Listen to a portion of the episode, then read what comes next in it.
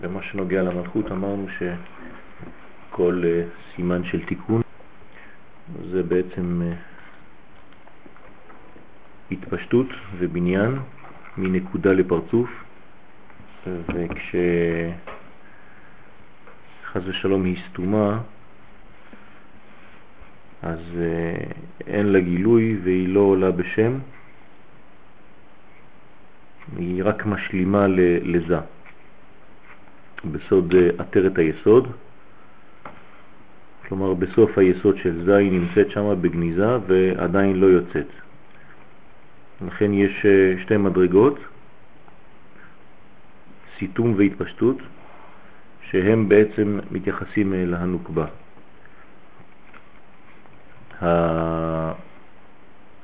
הפעולה שלה היא מוגדרת על ידי השגחה, השגחת התחתונים, ועצם העובדה שבהתחלה היא גנוזה, זה בגלל שהקדוש ברוך הוא רוצה לתת אפשרות בחירה. אז תמיד המצב מתחיל במה שנקרא בניין אחוריים, או כאן אנחנו קוראים לזה סיתום, הסתר, כאילו שהטבע פועל לבד, ואז על ידי בחירת האדם, אז היא מתחילה להופיע ממש כמו שצריך ולהתגלות בהשגחה פרטית. ואם חז ושלום האדם בוחר ללכת בדרכים אחרות, לא כמו שצריך, אז חז ושלום הטבע מתגבר והיא נסתמת. לא, הוא מתפשט. לא. לא, אם הוא הולך לא כמו שצריך. אה, הוא הולך לדרכה של כן. כן, הפוך. והיא חוזרת לנקודה. עכשיו אנחנו מגדירים את המלכות, אנחנו בבית. להבין היטב כינוי המלכות. למה קוראים לזה מלכות? שאנו מכנים למעציל יתברך בסוד ספירת המלכות. יש להבין ג' עניינים שאנו מוצאים בו יתברך. העניין האחד הוא אמיתות מציאותו יתברך, ושם כמובן אין לנו בכלל דיבור, כי אין לנו השגה, ומבחינתנו זה עין גמור. למרות שהוא היש הגדול ביותר, מבחינתנו זה עין. כלומר, מה שאנחנו אומרים יש מאין, החסידים אומרים עין מיש. כלומר, פה אנחנו עין ביחס ליש הגדול שהוא מייצג, שהוא הוא בעצמו, בעצמותו. אבל אנחנו, בגלל שאין לנו תפיסה ביש הגדול הזה, אנחנו קוראים לו עין, ולעולם שלנו שהוא כלום ביחס אליו, כן, אנחנו קוראים יש. אז העולם שלנו הוא יש מאין, אבל האמת שזה עין מיש. על כל פנים, זה המצב הראשון, זה השלב הראשון, אמיתת מציאותו התברך. העניין השני הוא בחינת אדנותו, כאן יש כבר התייחסות, והוא אדון על מישהו, כמובן על העולמות, על התחתונים, והעניין השלישי הוא בחינת מלכותו.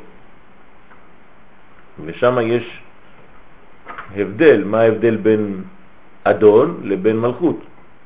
אם אתה אומר שהוא כבר אדון על מישהו, ואנחנו יודעים ששם אדני זה כבר מלכות, אז מה עוד אתה מחדש לי על המלכות? מה זה השלב השלישי? לכאורה יש רק שני מצבים. מצב מציאותו התברך, אמיתות מציאותו, ומלכות או אדנות. ועבר בסייעתא דשמיא אחד אחד על הסדר הנ"ל. אחד, מבחינת אמיתת מציאותו התברך הוא בלתי נתלה בזולתו ובלתי מתייחס לזולתו כלל. כלומר אין שום יחס, זה לא כדי לתת לשני, זה לא מתייחס לשני. אפשר לומר שזה המוחין, כביכול, והמוחין לא מתייחסים לזולת, המידות מתייחסות לזולת. יש מוחין ומידות, כן? המידות הן גנוזות אצל ההוא, והמידות הן החלק שמועבר לשני. המוחים. המידות, גנוזות. המוחין גנוזות. כן? כלומר, אם יש לי עשר מדרגות, בדרך כלל שלושה לא ניתנים ושבעה ניתנים. כן, הנה עובדה, בשבוע יש שבעה ימים. היה אמור להיות עשרה ימים, אלא שלושה אצלו ושבעה נתן לעולם. לכן יש לנו שבוע עם שבעה ימים. אבל האמת שהשבוע יש בו עשרה. כלומר, אם היינו מתייחסים לכללות המצב, היה צריך להיות עשר. כי הנה מציאותו התברך הוא מוכרח ושלם מצד עצמו, ואין לו שום יחס עם אחר כלל. אז זה שלב א', שלב ב', בחינת אדנותו, מורה שרצה וברא נבראים, ומציאות כולם תלויה במציאותו. זאת אומרת שעכשיו יש התייחסות, יש כבר מישהו, כן, כביכול מחוץ, מחוץ לו, שהוא מתייחס אליו. למרות שבערך האבסולוטי אין שום דבר יוצא ממנו, כן? כי אין עוד מלבדו. אבל אנחנו ביחס לעולמות שלנו, אנחנו כביכול מבדילים, כן? בין מציאותו יתברך לבין העולמות. למרות שבמצב העליון, כן, עם הראייה האלוקית, עדיין הכל גנוז בו. אבל את זה אנחנו לא אומרים, אנחנו לא מתייחסים לזה בצורה כזאת. אז לכן יש את השלב השני, שזה אדמותו, שרצה וברא נבראים, ומציאות כולם תלויה במציאותו, המה וכל בחינותיהם, והוא שליט בכל כרצונו. ועדיין, גם בבחינת אדנותו, אין הקדוש ברוך הוא מקבל כבוד ממעשיהם. הנה ההבדל עם השלב השלישי. כלומר, בשלב השני יש אדנות, אבל היא ממעלה למטה. הוא אדון על, ועדיין לא מקבל כבוד מהמעשים של התחתונים. כלומר, אין יחס ממטה למעלה, אלא בינתיים רק ממעלה למטה. מה ההבדל עם שלב א'? שלב א' לא היה מתייחס כביכול לתחתונים. שלב ב' מתייחס לתחתונים, אבל רק בכיוון מעלה-מטה. כי הוא שולט בכל בריאותיו שלטון גמור, ולכן אינו זקוק לכבודם. כלומר, זה לא תלוי בתעשה, לא תעשה, תקום, לא תקום. הוא שולט והוא עושה. שלב ג' אבל בבחינת מלכותו רצה הקדוש ברוך הוא להיות בבחינת מלך אל עמו. כן? אין מלך בלא עם, אז כאן יש מלכות, מופיע כבר שם אחר שהוא מלכות. כלומר, אם אין עם, אין מלך. נו, אז מה? בסדר, זה, זה סתם מילים. לא, זה לא סתם מילים. אם אין עם, אם אין בחינת גילוי של עם, המלכות לא יכולה להתגלות. כלומר, אין מלך המשיח. מתי יכול להתגלות משיח? כשיש עם. ליחידים לא יתגלה לעולם משיח. רק למדרגה של עם. מה זה עם? נשמה. כן? כלומר, האלוקי המשותף לכל הפרטים. זה נקרא עם ישראל. נכון שגם פרטי יכול להשיג מדרגה כזאת.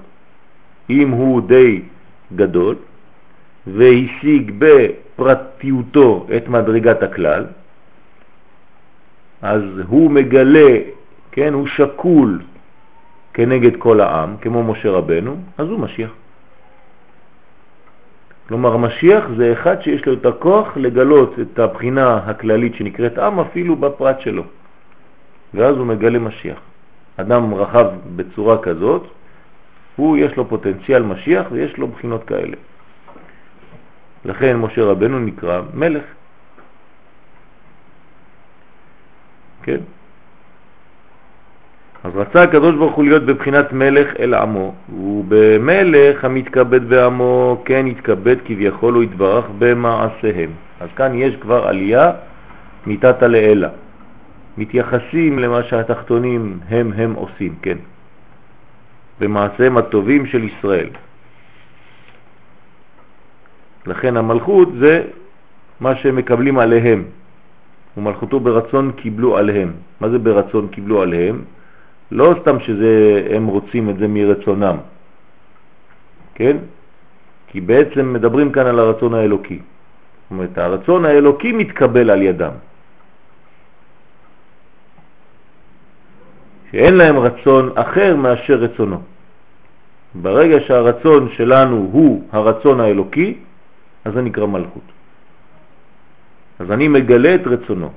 כן, כמובן רצון זה איזה ספירה? קטר. קטר זה רצון, אז קטר הופך להיות מלכות, קטר מלכות, מתחבר למלכות. אז הנה בבחינה זו הוא נחשב לנו לראש, הוא מתכבד בנו בסוד ברוב עם הדרת מלך, כן, ברוב עם דווקא, ולא בחיבור של כמה עשרות אנשים פרטיים, רק במושג הנקרא עם. וכן להפך, חז ושלום, כאשר יעברו ישראל על רצונו, הנה פה הוא אומר את זה באופן ברור, אם לא מגלים רצונו, אז כבוד מלכותו יתברך מתמעט. מה זה ווליום של מלכות שיורד. לא מתגלה כראוי. עם ישראל בגלות נקרא מת. אבל היחידים חיים, כביכול. האמת שאין חיים בלי הכלל הזה. אני מזכיר את המושג שאצל אומות העולם הפרטים מתאספים ובונים להם כלל, ציבור, ובעם ישראל זה לא נכון. הכלל הוא שבורא את הפרטים. כלומר, אם אני מוציא את בחינת הצרפתיות לצרפתי, מה יישאר? אדם רגיל. אבל אם אני מוריד את עם ישראל מיהודי, הוא מת, כי הורדתי לו את הנשמה. אז הוא מתחיל לעשות דברים, הוא חושב שהוא חי במדרגה, אבל הוא בעצם מת, הוא לא קיים כבר, הוא איבד הכל. כן, עם ישראל, ברגע שלא מתגלה כעם, כן, הפרטים שלו מתים, ולכן קינה הנביא יחזקאל, ל"ו, את עם ישראל בגלות כמתים בקבר. כן, והעליתי אתכם מקברותיכם, כן, והבאתי אתכם אל אדמתכם וחייתם. כלומר, בגלל שמושג העם לא מופיע בגלות, בשלמותו, אז הם עדיין בבחינת מתים, ורק כשהם מגיעים לארץ ישראל, שאז מתגלה כוח הכלל לעם, אז הם חוזרים לחיים, סוד תחיית המתים. אז לכן הגלות נקראת מבחינה זו קבר. ונמצא שמידת מלכותו יתברך היא הבחינה שבה הוא מקבל כבוד ממעשה האדם. אז בבחינה השלישית, שהיא מלכות, אנחנו כביכול, התחתונים, נותנים משהו. תנו עוז לאלוהים. כלומר, אנחנו נותנים לו אפשרות להתגלות כמלך, על ידי שאנחנו מתנהגים כעם. ובייחוד ממעשיהם של ישראל. מה זה המעשים של ישראל? תורה ומצוות. האם המצוות הן מצוות פרטיות? אין דבר כזה. אין מצווה שהיא פרטית, כל המצוות הן לאומיות. רק בגלל שאתה שייך לכלל, אתה עם ישראל, אתה שייך לישראל, אז המצוות, אתה מקיים אותן.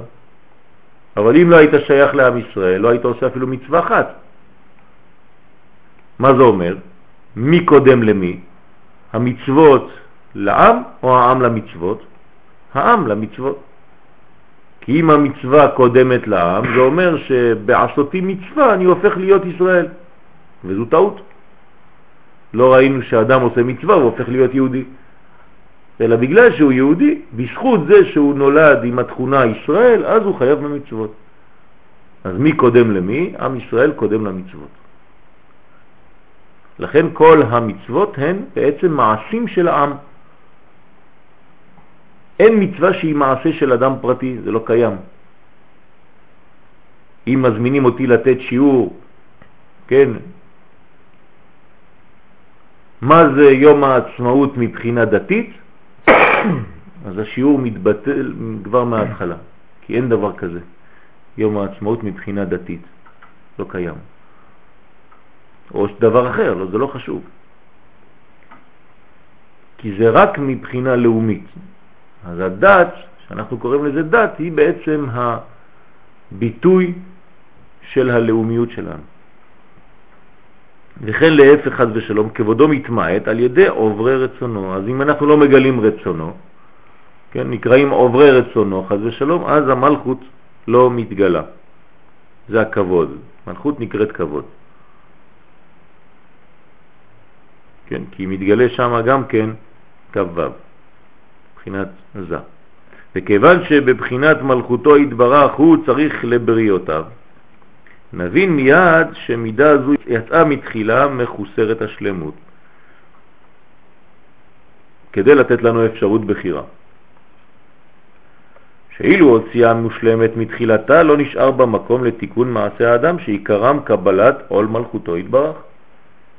אז אנחנו כן צריכים בחירה חופשית כדי להגיע לשלב הזה. אז זה נקרא מלכותו. אז בהתחלה המלכות יוצאת בצורת נקודה, תחת היסוד בזה, בגניזה, בהסתר, ומשם היא אמורה להתפשט ולהיות לפרצוף שלם. אז ההתפשטות שלה תלויה בעצם בהזמנת בני האדם. זה גם סוד הזימון. הבלן ונבריך. כן? כלומר, אנחנו מזמינים, זה נקרא זימון, כשאנחנו מזמנים את עצמנו לקבל משהו מלמעלה. אז אנחנו בעצם קוראים ומושכים גילוי. לא שגילוי זה יותר חזק מגילוי, אבל לפעמים רוצים להדגיש ככה את המילים. תמיד חושבים שזה יותר חזק. קוידש זה יותר מקודש. זה, זה לא נכון, זה אותו דבר. או מלכות זה יותר חזוק ממלכות. אז זה לא נכון. אבל זה נכנס ככה לתודעה, כן? שהתפילה זה יותר חזק מתפילה. זה לא נכון, זה אותו דבר. מי שרגיל במבטא כזה, אז יעשה, אבל מי שלא, לא צריך. והנה ודאי היה מעציל יתברך יכול לעשות שגם מידה זו, רוצה לומר מידת מלכותו, תצא מתוקנת מיד מתחילת האצילות. מה יש לו בעיה לעשות דבר כזה? לעשות תיקון מההתחלה הוא בעצמו, שהמלכות תצא כבר מתוקנת בלי שום חיסרון? למה לא? ואילו בחר לעשות כן, היה מוציא את ענפי המלכות. מה זה ענפי המלכות? ענפי המלכות, כי המלכות בהתחלה היא נקודה, וכשהיא מתפשטת זה נקרא ענפים, נכון? נו, אז הוא, אז הוא אומר, בגלל זה הוא אומר את זה. אם הוא בחר לעשות כן, זאת אומרת להוציא את המלכות כבר מתוקנת, היה צריך להוציא אותה עם, עם הענפים שלה. כלומר, עם ההתפשטות שלה. אבל הוא לא בחר לעשות כן. איך הוא בורא את המלכות בהתחלה? נקודה, מצומצמת. בסדר? אז הוא נקרא, אם היה רוצה, היה מוציא אותה, את, את ענפי המלכות, את שלם, כן? שעיקרם הנשמות, כן? מה זה הענפים של המלכות? פה יש עליית מדרגה, זה הנשמות. כן, זה נקרא ענפי האילן, בטהרתם, זאת אומרת שורש נשמותינו שגנוזות במלכות. ואז כולם היו עושה רצונו תמיד. היינו כבר עם התכונה הזאת של עושה רצונו בלי שום הסתר לדבר הזה. וממילא היה כבוד מלכותו שלם מתחילה. כן, הכל היה כבר בנוי מההתחלה, הכל יוצאים מהשורשים והענפים, וזה נשמות רובוטיות שעושות רצונו. כן, מלאכים. כבוצי מטה.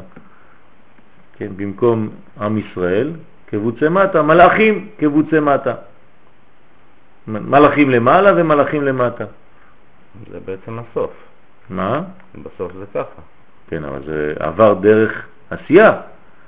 זה לא שהוא עשה את הכל ככה בנוי מההתחלה. הוא נתן שיתוף לאדם, אפשרות להשתתף. כן, להיות שותף לתהליך הזה, זה משהו אחר, שאנחנו נגיע לשלב הזה הסופי בגלל שאנחנו בנינו את המנגנון הזה, אז אי אפשר להסתכל רק על השורה האחרונה ולומר הנה בסוף זה אותו דבר, אז מה? לא, זה אותו דבר, אבל איך הגעת?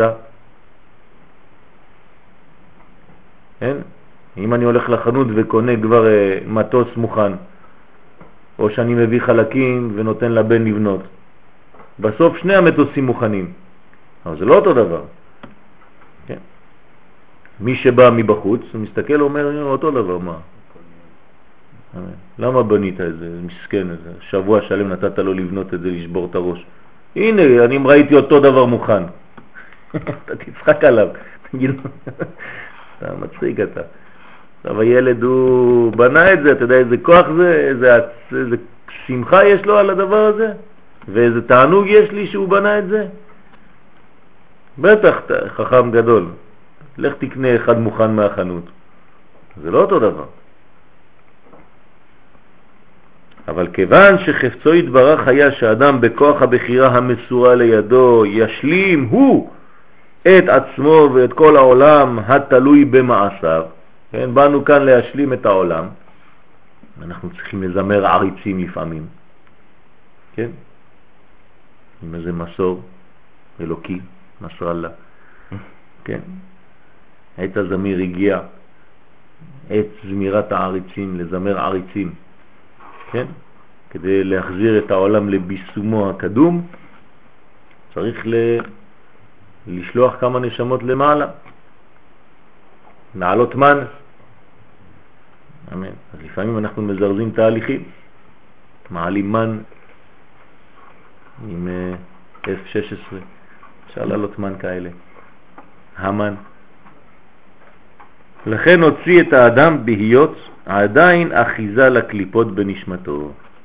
כלומר, יש אחיזה, אין גילוי שלם, יש הסתרים, יש הפרעות, יש uh, שיבושים בקליטה בכוונה תחילה. ונמשך מזה שלא היו הנשמות מעיקרה עושה רצונו התברך בתולדה וטבע, אלא דרך בחירה ורצון. זה לא אומר שאין להם את התכונה הזאת, יש להם את התכונה הזאת. כלומר, מבפנים, משורשם, הם כן עושה רצונו. אבל עם קליפה חיצונית שמסתירה את הדבר הזה. אם אני מגלה את המדרגה הפנימית שלי, אז אני בעצם עושה רצונו. כי נולדתי במהותי כעושה רצונו. רק נבראתי עם שכבות.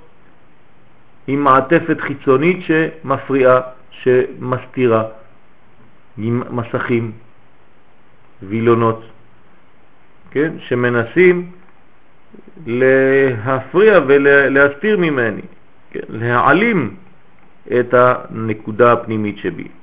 ואני צריך לנקות. וכאן כל מקום העבודה, זו העבודה של האדם. יש לנו שש אלף שנה להוריד מסכים ולגלות את הנקודה הפנימית שיש בנו. וכאן כל מקום העבודה, לכלול כל הענפים בכוח הבחירה שבידי האדם, לגלות את העץ השלם, לקבל מלכותו יתברך ולעשות רצונו. לכן האלף השביעי הוא המלכות, שמגלה את כל מה שעשינו במשך שש אלף שנה שהגענו למלכות הזאת. כן. ועיקר תיקון זה תלוי בעבודת התפילה. הדבר העיקרי זה החיבור. כלומר, איך להתחבר, איך לגלות את האלוקי בעולם שלנו, וזה על ידי הקשר שנקרא תפילה. כי בה נעשה סוד ההתקללות הזאת שהענפים נכללים להשלים כולם כבוד מלכותו יתברך. זה מה שאויבינו מנסים לחבל, נקרא חבלי משיח, מלשון חבלה, מלשון מחבלים. כן, זה בגמר התיקון יש חבלי משיח בגלל שהמחבלים מתרבים בעולם כדי להפריע לתהליך הזה. אז יימח אה, שמם, אתמול הם צילמו את הקרב של שלשום, וכנראה שאיזה חייל צה"ל שם השאיר את החפצים שלו, אז הם צילמו תפילין. תפילין של יד, תפילין של ראש, ככה בזום. והוא נשאר הצלם הערבי הזה, עם מחשמו שם, של החיזבאללה, במשך איזה דקה רק על התפילין. למה? שאלתי את עצמי, למה מראים ככה? זה כואב. אתה רואה את התפילין של החייל ככה, תפידנית וכל מיני דברים כאלה. אבל הוא התמקד על התפילין. אז חשבתי לעצמי, כן, אם הוא הלך לצלם רק את זה ככה, כאילו הקדוש ברוך הוא משך אותו להראות לנו, זה בשבילנו. מה הם רוצים למנוע? כן? רוצים למנוע את הקשר הזה. וזה מה שאנחנו צריכים לעבוד דווקא על הקשר הזה. לכן התפילה היא חשובה. זה נקרא עבודת התפילה, עבודה שבלב. לגלות את הקשר, להוציא את כל מה שמפריע לקשר הזה. ללפות את עצמנו כמו פתילה לאש. זה הכוח של התפילה. אז מהי הבחינה שיצאה ממנה בעולם, בעולם התוהו? כן? מה זה עולם התוהו?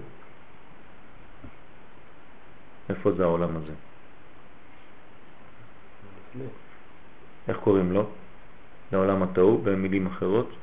נקודים. נקודים, עולם הנקודים. כן. בעניין המלכות, שלא יצאה ממנה בעולם, בעולם התוהו דרך שורש, אלא נקודה אחת בלבד. כלומר, אנחנו חוזרים לנקודה הבראשיתית, ההתחלתית. יש בית לשונות סותרים בדברי רבי חיים ויטל, ז"ל. כלומר, אם נמצא ונבדוק את דברי הארי, אנחנו רואים שהם לפעמים יש אה, דברים וסתירת אותם דברים במקום אחר, וצריך לעשות סדר בדברים. למה הוא אמר ככה ולכאורה הוא סותר את עצמו במקום אחר? במקום אחד, בשער ההקדמות, עמוד רכז, הוא אומר שנקודה זו השורשית היא נקודת הקטר שבה. כלומר, כשהוא מתייחס למלכות, הוא אומר איזה נקודה התחילה תחילה. האם זה המלכות של המלכות, שאחר כך התפשטה והשיגה את כל תשע המדרגות העליונות ממנה, או הקטר של המלכות, ואחרי זה הייתה צריכה להשלים את תשע התחתונות שלה. פשוט, מאיזה נקודה התחלתית אנחנו מדברים.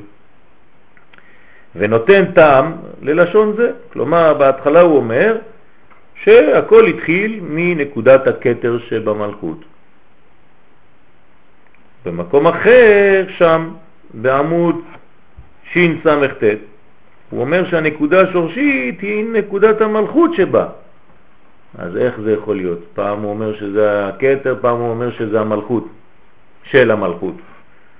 הוא מסביר פנים ללשון זה גם כן, נותן טעמים לכאן ולכאן. בכל מקום שהזכיר הרב ז"ל בית הלשונות הנ"ל, לא, אחד הלשונות הנ"ל, לא זכר לישבו עם הלשון האחר הנראה כמכחישו. כלומר, הוא כאילו עשה, לא, לא, אין, לא, לא אמרתי משהו אחר במקום אחר. היה יכול להוסיף לך, כן, כאן אני אומר לך שהנקודה ההתחלתית של המלכות היא כתר, למרות שבמקום אחר אכתוב או כתבתי שזה הצד השני, ויש להבין הדברים בפנימיות, נקודה. כן, היה משאיר אותנו ככה, לך תחפש. לא, כשהוא אומר שהנקודה ההתחלתית היא כתר, הוא עושה כאילו לא אמר שום דבר אחר במקום אחר. במקום השני, כשהוא אומר שזה המלכות, הוא גם כן אומר כאילו לא אמרתי משהו אחר במקום אחר. אז מה? רק במקום אחד מצאתי שמזכיר הרב את שתי הלשונות. כלומר, מי שמחפש היטב, כמו הרמח"ל, כן? אז הוא בונה ובודק את הדברים עד הסוף. ומיישבם על ידי אוקימתא. מה זה אוקימתא? בניין. בניין שבעצם יכול לכלול את שני הדברים שלכאורה סותרים זה את זה. דמוקים באחד מהם, והוא בשאר הכוונות, בכוונות העמידה, ברכת למינים ולמלשינים, כן? וזה לשונו שם. מה הוא אומר שם רבי חיים ויטל? בכוונות העמידה. האומנם לא פליגה, הנה הוא מתייחס לשניהם, אין מחלוקת בין שתי המדרגות, כי האמת הוא שלא נשאר בה רק נקודת הקטר שבה, להיותה מדרגה עליונה ואין הפגם מגיע בה. כלומר, למה הוא אומר לפעמים שהמלכות, הנקודה ההתחלתית שלה היא נקודת הקטר? לומר לך שכשהיא במצב כזה אי אפשר לפגום בה. כלומר, חז ושלום, אם היית אומר שאתה יכול לפגום בנקודה ההתחלתית הזאת, אז היית הורס כבר את המלכות, אז אין בכלל תקווה לגאולה. בוא נתרגם את זה למילים יותר כן, אה, פשוטות. מלכות זה מלך המשיח, ומלך המשיח תמיד נשאר בפוטנציאל, תמיד. מתגלה או לא מתגלה, זה שלב ב', אבל הפוטנציאל שלו תמיד ורוח אלוהים מרחפת על פני המים. זה רוחו של מלך המשיח. כבר מההתחלה הוא ממתין, הוא בהמתנה, הוא כאן, על פני המים. הוא כאן בפוטנציאל, רק תגלה אותו, הוא מתגלה. אבל אי אפשר לפגום בנקודה הזאת, אי אפשר לקלקל אותה. אז לכן הוא קורא לה נקודת הקטר, ששם לא מגיע רע. אמנם, פשוט הוא דכיוון שמסתלקים ממנה תשע ספירות תחתונות, ודאי הוא שגם ספירת הקטר שנשאר בה נחשך אורו מאוד. מה זה נחשך אורו? לא מתגלה. אבל הוא נשאר. נשאר גנוז, סתום, חשוך, מה שאתה רוצה, אבל נשאר. חסר לה התפשטות, תשע תחתונות. זה המון, אבל יש בסיס. אפשר עדיין לבנות. יש גחלת שלעולם לא נכבט. ואין נשאר בו רק בחינת אור מלכות דקטר שבו בלבד. אה, אז עכשיו מה זה נשאר? כן? מלכות דקטר. זאת אומרת, בנקודה הנקודתית הזאת שנקראת קטר של המלכות הכוללת, שיש לה רק נקודה אחת וחסר לה תשע תחתונות, בנקודה הזאת, כן, למרות שהיא חשוכה מאוד, נשאר בה רק אור המלכות של הכתר הזה. מלכות דקתר דמלכות. הוא מדבר בכלל מלכות דקתר. בסדר? מה? הוא מדבר על מלכות דקתר. של המלכות. מלכות של הכתר של המלכות. כן, לא, אבל למעלה, בשתי סתירות, אין סתירות. נכון, נכון, נכון. נכון. בכלל לכן הוא מיישב, כן, כאן הוא מיישב לנו. ובערך זה אנו אומרים שהנקודה הנשארת היא המלכות שבה. רוצה לומר מלכות דקתר שבה. כלומר, מלכות דקתר דמלכות. הוא עושה את זה בהרבה מקומות. מה? הוא עושה את זה בהרבה מקומות. כן, כן. לכן אין סתירה. רק אתה, כשאתה קורא בחיצוניות, אתה אומר, "אה, הנה, הנה, הוא אמר הפוך. לא, אתה לא יודע על מה הוא מתכוון. כן? הוא מדבר תמיד על אותה נקודה, רק תלוי באיזה זווית אתה מסתכל. אבל האמת הוא שלא נשאר בה אלא נקודת הכתר. כלומר, מבחינה חיצונית, מה אתה רואה? כתר. נכנסת לשם, יש עשר קומות בנקודה הזאת. אם תיכנס שם עם זכוכית מגדלת, תראה שבתוך הנקודה הזאת, שהיא כתר, יש עשר מדרגות, ומה שנשאר ממנה זה רק המלכות, הנקודה העשירית של הנקודה הזאת. קצת קשה אבל להגיד את זה. למה? בעצם מלכות היא מגלה את- את מה שבפוטנציאל. נכון? אז אם עכשיו נניח ש, ש, שלא עושים כרצונו, זאת אומרת שהמלכות היא בהסתר, כן. אז בעצם נשאר ממנה רק הגילוי של עצמה, של הנקודה עצמה. הגילוי של הכתר. כן. אבל שעדיין לא יצא מנקודת הכתר. אז, אז, מה, אז מה הוא מגלה בעצם של הכתר? ב- נניח שאנחנו רואים עכשיו את נקודת הכתר הזאת, זה הגילוי של הכתר, זה המלכות. אוקיי, אז כן. כן. אנחנו רואים את הגילוי הזה, אבל, אבל זה גילוי בלי, בלי שורש. נכון. לא, הפוך. זה גילוי שיש לו שורש, כי זה הכתר השורש, כן, אבל זה המלכות של הכתר עצמו. נכון? זאת אומרת שיש גילוי של עצמותו מיני ובה. אבל לא התפשטות גדולה. זאת הנקודה הבסיסית, יש גילוי. בנקודת הכתר שהיא נקודת הבסיס, השורש, שם יש גילוי, גילוי שלו, אבל שעוד לא מתפשט החוצה. הנקודה עצמה רואים אותה, אם לא היו רואים אותה, אז היא הייתה כתר שבכתר, וזהו, ולא רואים כלום. אבל פה הוא אומר לך לא, זו נקודה שיש לה כבר בתולדה שלה, מה היא בשורשה? מלכות. אז למרות שלקחת רק את הכתר שבמלכות, בגלל שהתכונה הבסיסית שלה זה להתגלות, אז כבר שמה יש איזשהו גילוי. יש כבר מלכות. אבל זה עדיין לא, כן, הגילוי הגדול. זה רק פוטנציאל של גילוי. היא נולדה עם פוטנציאל של גילוי. עובדה, הנה אני רואה את הנקודה שנקראת מלכות שבכתר הזה, של המלכות הכוללת. אה, כשהיא תתפשט לתשע ספירות החיצוניות לה, ותגיע ממש למלכות של המלכות, אז היא בעצם תגלה את מה שהיה כבר גנוז במלכות שבכתר, תתגלה בסופו של דבר במלכות של המלכות. אבל אם לא היה הדבר הזה בהתחלה, לא היית יכול להגיע לעולם למלכות של המלכות. בסדר? אז זה לא סותר.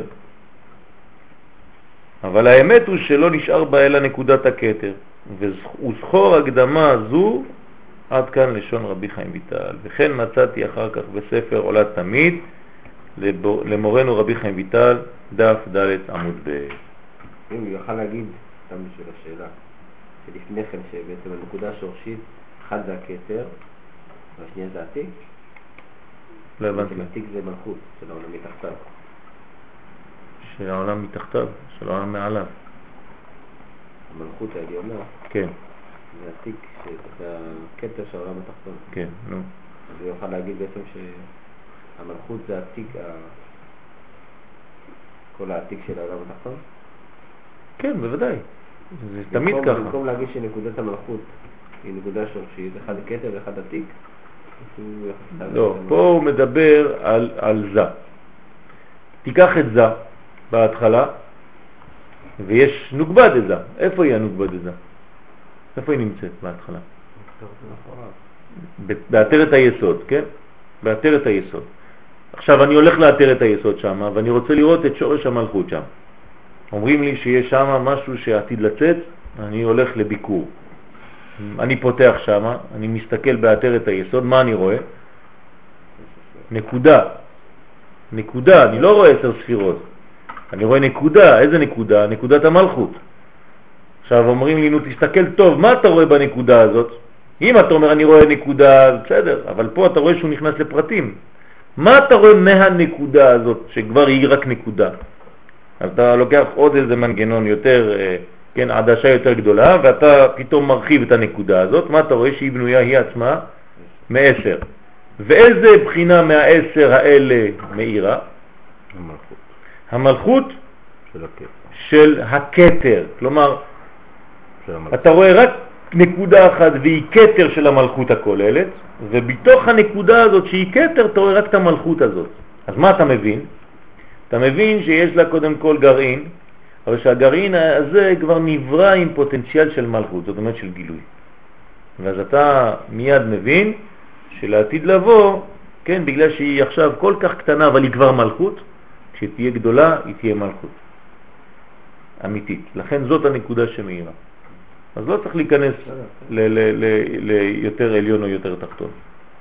העולה בידינו מכל האמור, שהנקודה השורשית בפרצוף הנוגבה היא נקודת הכתר שבה, כן, אז עכשיו הסכמנו, והיא לבדה יצאה בנוקבה בעולם התוהו. אבל התת ספירות התחתונות שבה באו לה בסוד תוספת בעת התיקון. עכשיו אפשר להוסיף למה זה בא כתוספת, בגלל שבנקודה הזאת שנקראת כתר, מי היה מתגלה שם? המלכות. לכן חייב שזה יצא שם, מה שבשורש יצא אחר כך בפועל. ולכן כיוון שדרך תוספת באו לה, מה, מה זה תוספת בתורת הקבלה? כשאומרים תוספת, מה זה אומר? שזה יכול להיעלם. זה תוספת, זה לא המקור שלה. כלומר, תמיד שתהיה בעיה, היא תתקפל ותחזור למה? הנקודה. לנקודה השורשית הזאת. משם ואילך היא לא יכולה יותר להיעלם. אבל כל התוספת כן יכולה להיעלם.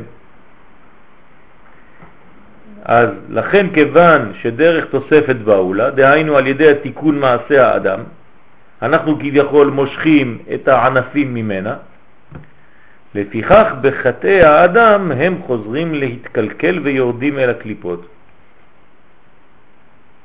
אז תגיד, אז נו, זהו אבוד, הכל אבוד. לא. מה שאין כן נקודת הקטר נשאר תמיד. למה? שיצא בדרך שורש. זה לא תוספת. אז השורש הזה אינו זז ממנה בשום חטא לעולם, לא חשוב מה תעשה, מה לא תעשה, מלכות נשארת מלכות. ישראל, אף על פי שחטא, ישראל הוא.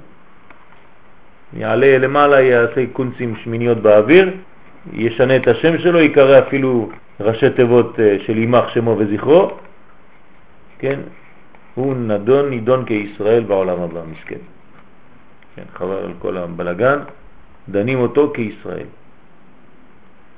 ועם כל זה גם הוא אורו מתמעט לערך הקלקול שמתקלקלים התת ספירות התחתונות של הנוקבה. אז נכון, הוא לא יישאר, כן, נקי, נקי, נקי, אבל יש את הנקודה. זה גם אומר דברים יותר עמוקים, שתמיד יש אופטימיות. שום דבר לא מתקלקל עד הסוף. תמיד יש נקודה, וזה מה שאומרים החסידים, הנקודה, כן, הנשמתית, נקודת של האור, שתמיד נשארת באדם, ועם כל החטאים שלו יכול לחזור בתשובה, החסידים הם עקשנים כאלה. איפה שלא תהיה, כן, אתה, אתה יכול לחזור תמיד, כי הנקודה האלוקית, כן, שנמצאת בך, נקודת האור, תמיד אתה יכול למשוך ממנה. זו התשובה. כל עוד הנר דולק. כן, זה נקרא נר. עד שבתכלית קלקולה, כאשר כל התשע ספירות של התחתונות ירדו לתוך הקליפות, גם האור שבנקודת הקטר שבה, אף על פי שבחינתו מתקיימת ודאי, כמו שאמרנו, כן? אבל אורו מתמעט ומסתלק ממנו עד שלא נשאר בו אור אלא לערך בחינת המלכות שבו. אז פה יש לנו עוד הסבר, למה דווקא הנקודה של המלכות נשארת. אומר בגלל שהוא לא מאיר מכל אה, זה, מכל הקטר עצמו, אלא רק מהנקודה הסופית של נקודת הקטר. מה שנשאר בכוס רק טיפה. נכון. אז בעצם נשאר בעצם נקודה אחת על מאה. כן, היא מאבדת את התשע ספירות העליונות שלה, פלוס 90 ספירות התחתונות. בסדר? אז היא ככה נקודה באוויר. והנה אור התשע ספירות האלו, העליונות שבנקודת הקטר דנוקבה מסתלקות לשורשם בזה. אז כולם חוזרים לשורשם. האלה ירדו לקליפות, 90 ירדו לקליפות, תשע עלו לזה, כי זה השורש, והיא נשארת ככה מסכנה מלכות שבקטר שבמלכות. נקודה ככה תלויה, כן, עומד, תלוי ועומד עד שיעשה תשובה. כי ודאי להיותם אורות מבחינת הקטר, אין לסתרה אחראי ניקה מהם. אי אפשר לנק מתשע הספירות העליונות שלה. אבל מפני סילוקם גם הקדושה אינו יכולה להשתמש בהם. כי, כי זה לא בניין שלם. אז עכשיו אנחנו רוצים לבדוק מה, מה הולך לפני, כן? כלומר, לפני התיקון יש קלקול, וזה שייך לזמן, כן, של בניין, חורבן ובניין, כלומר, גם כן לזמנים של אה, תמוז ואב, לפני התיקון. אז אנחנו רוצים להבין, כן, סוד המלאכים קדמאין, עולם התוהו, ונתחיל בנקודים. למה קוראים לזה נקודים? טעם השם הזה. כמובן שאנחנו נשתדל לסיים בתיקון, כן, בעזרת השם, כדי לא להישאר ב... בהפך. אז עולם הנקודים נקראים האורות היוצאים דרך נקבי העיניים דאדם קדמון. שימו לב, יש דיוק, לא אורות העיניים, אלא דרך העיניים. כלומר, זה בא ממקום אחר, עלה, עלה, עלה, ויצא דרך נקבי העיניים, מצא לו דרך מעבר. זה לא האור של העין. לפעמים יוצא איזה נוזל ממקום שהוא לא בכלל שייך לו. הוא הגיע לשם בגלל שזה המקום היחידי שמצא לו פתח. אז עולם הנקודים נקראים האורות היוצאים דרך נקבי העיניים דאק, ונקראים כך לפי שאורות אלו הם הערה מבחינת הנקודות של סג שבפנימיות אדם קדמון. מי יכול להסביר לנו את זה? זה מצומצם וקטן. יש עולם ומלואו בפנים. מה זה הנקודות האלה? לא? אה, לפי שהאורות אלו הם הערה. זה לא אור, הערה מבחינת הנקודות של סג.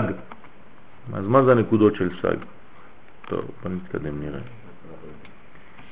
קודם כל, זמן גילוים. העולם הנקודי מתגלה מן העיניים דאדם קדמון, אחרי שנשלם גילוי עולם העקודים מן הפה שלו. נקודים, נקודים וברודים. אה? עקודים. נקודים, נקודים וברודים. כן. כלומר,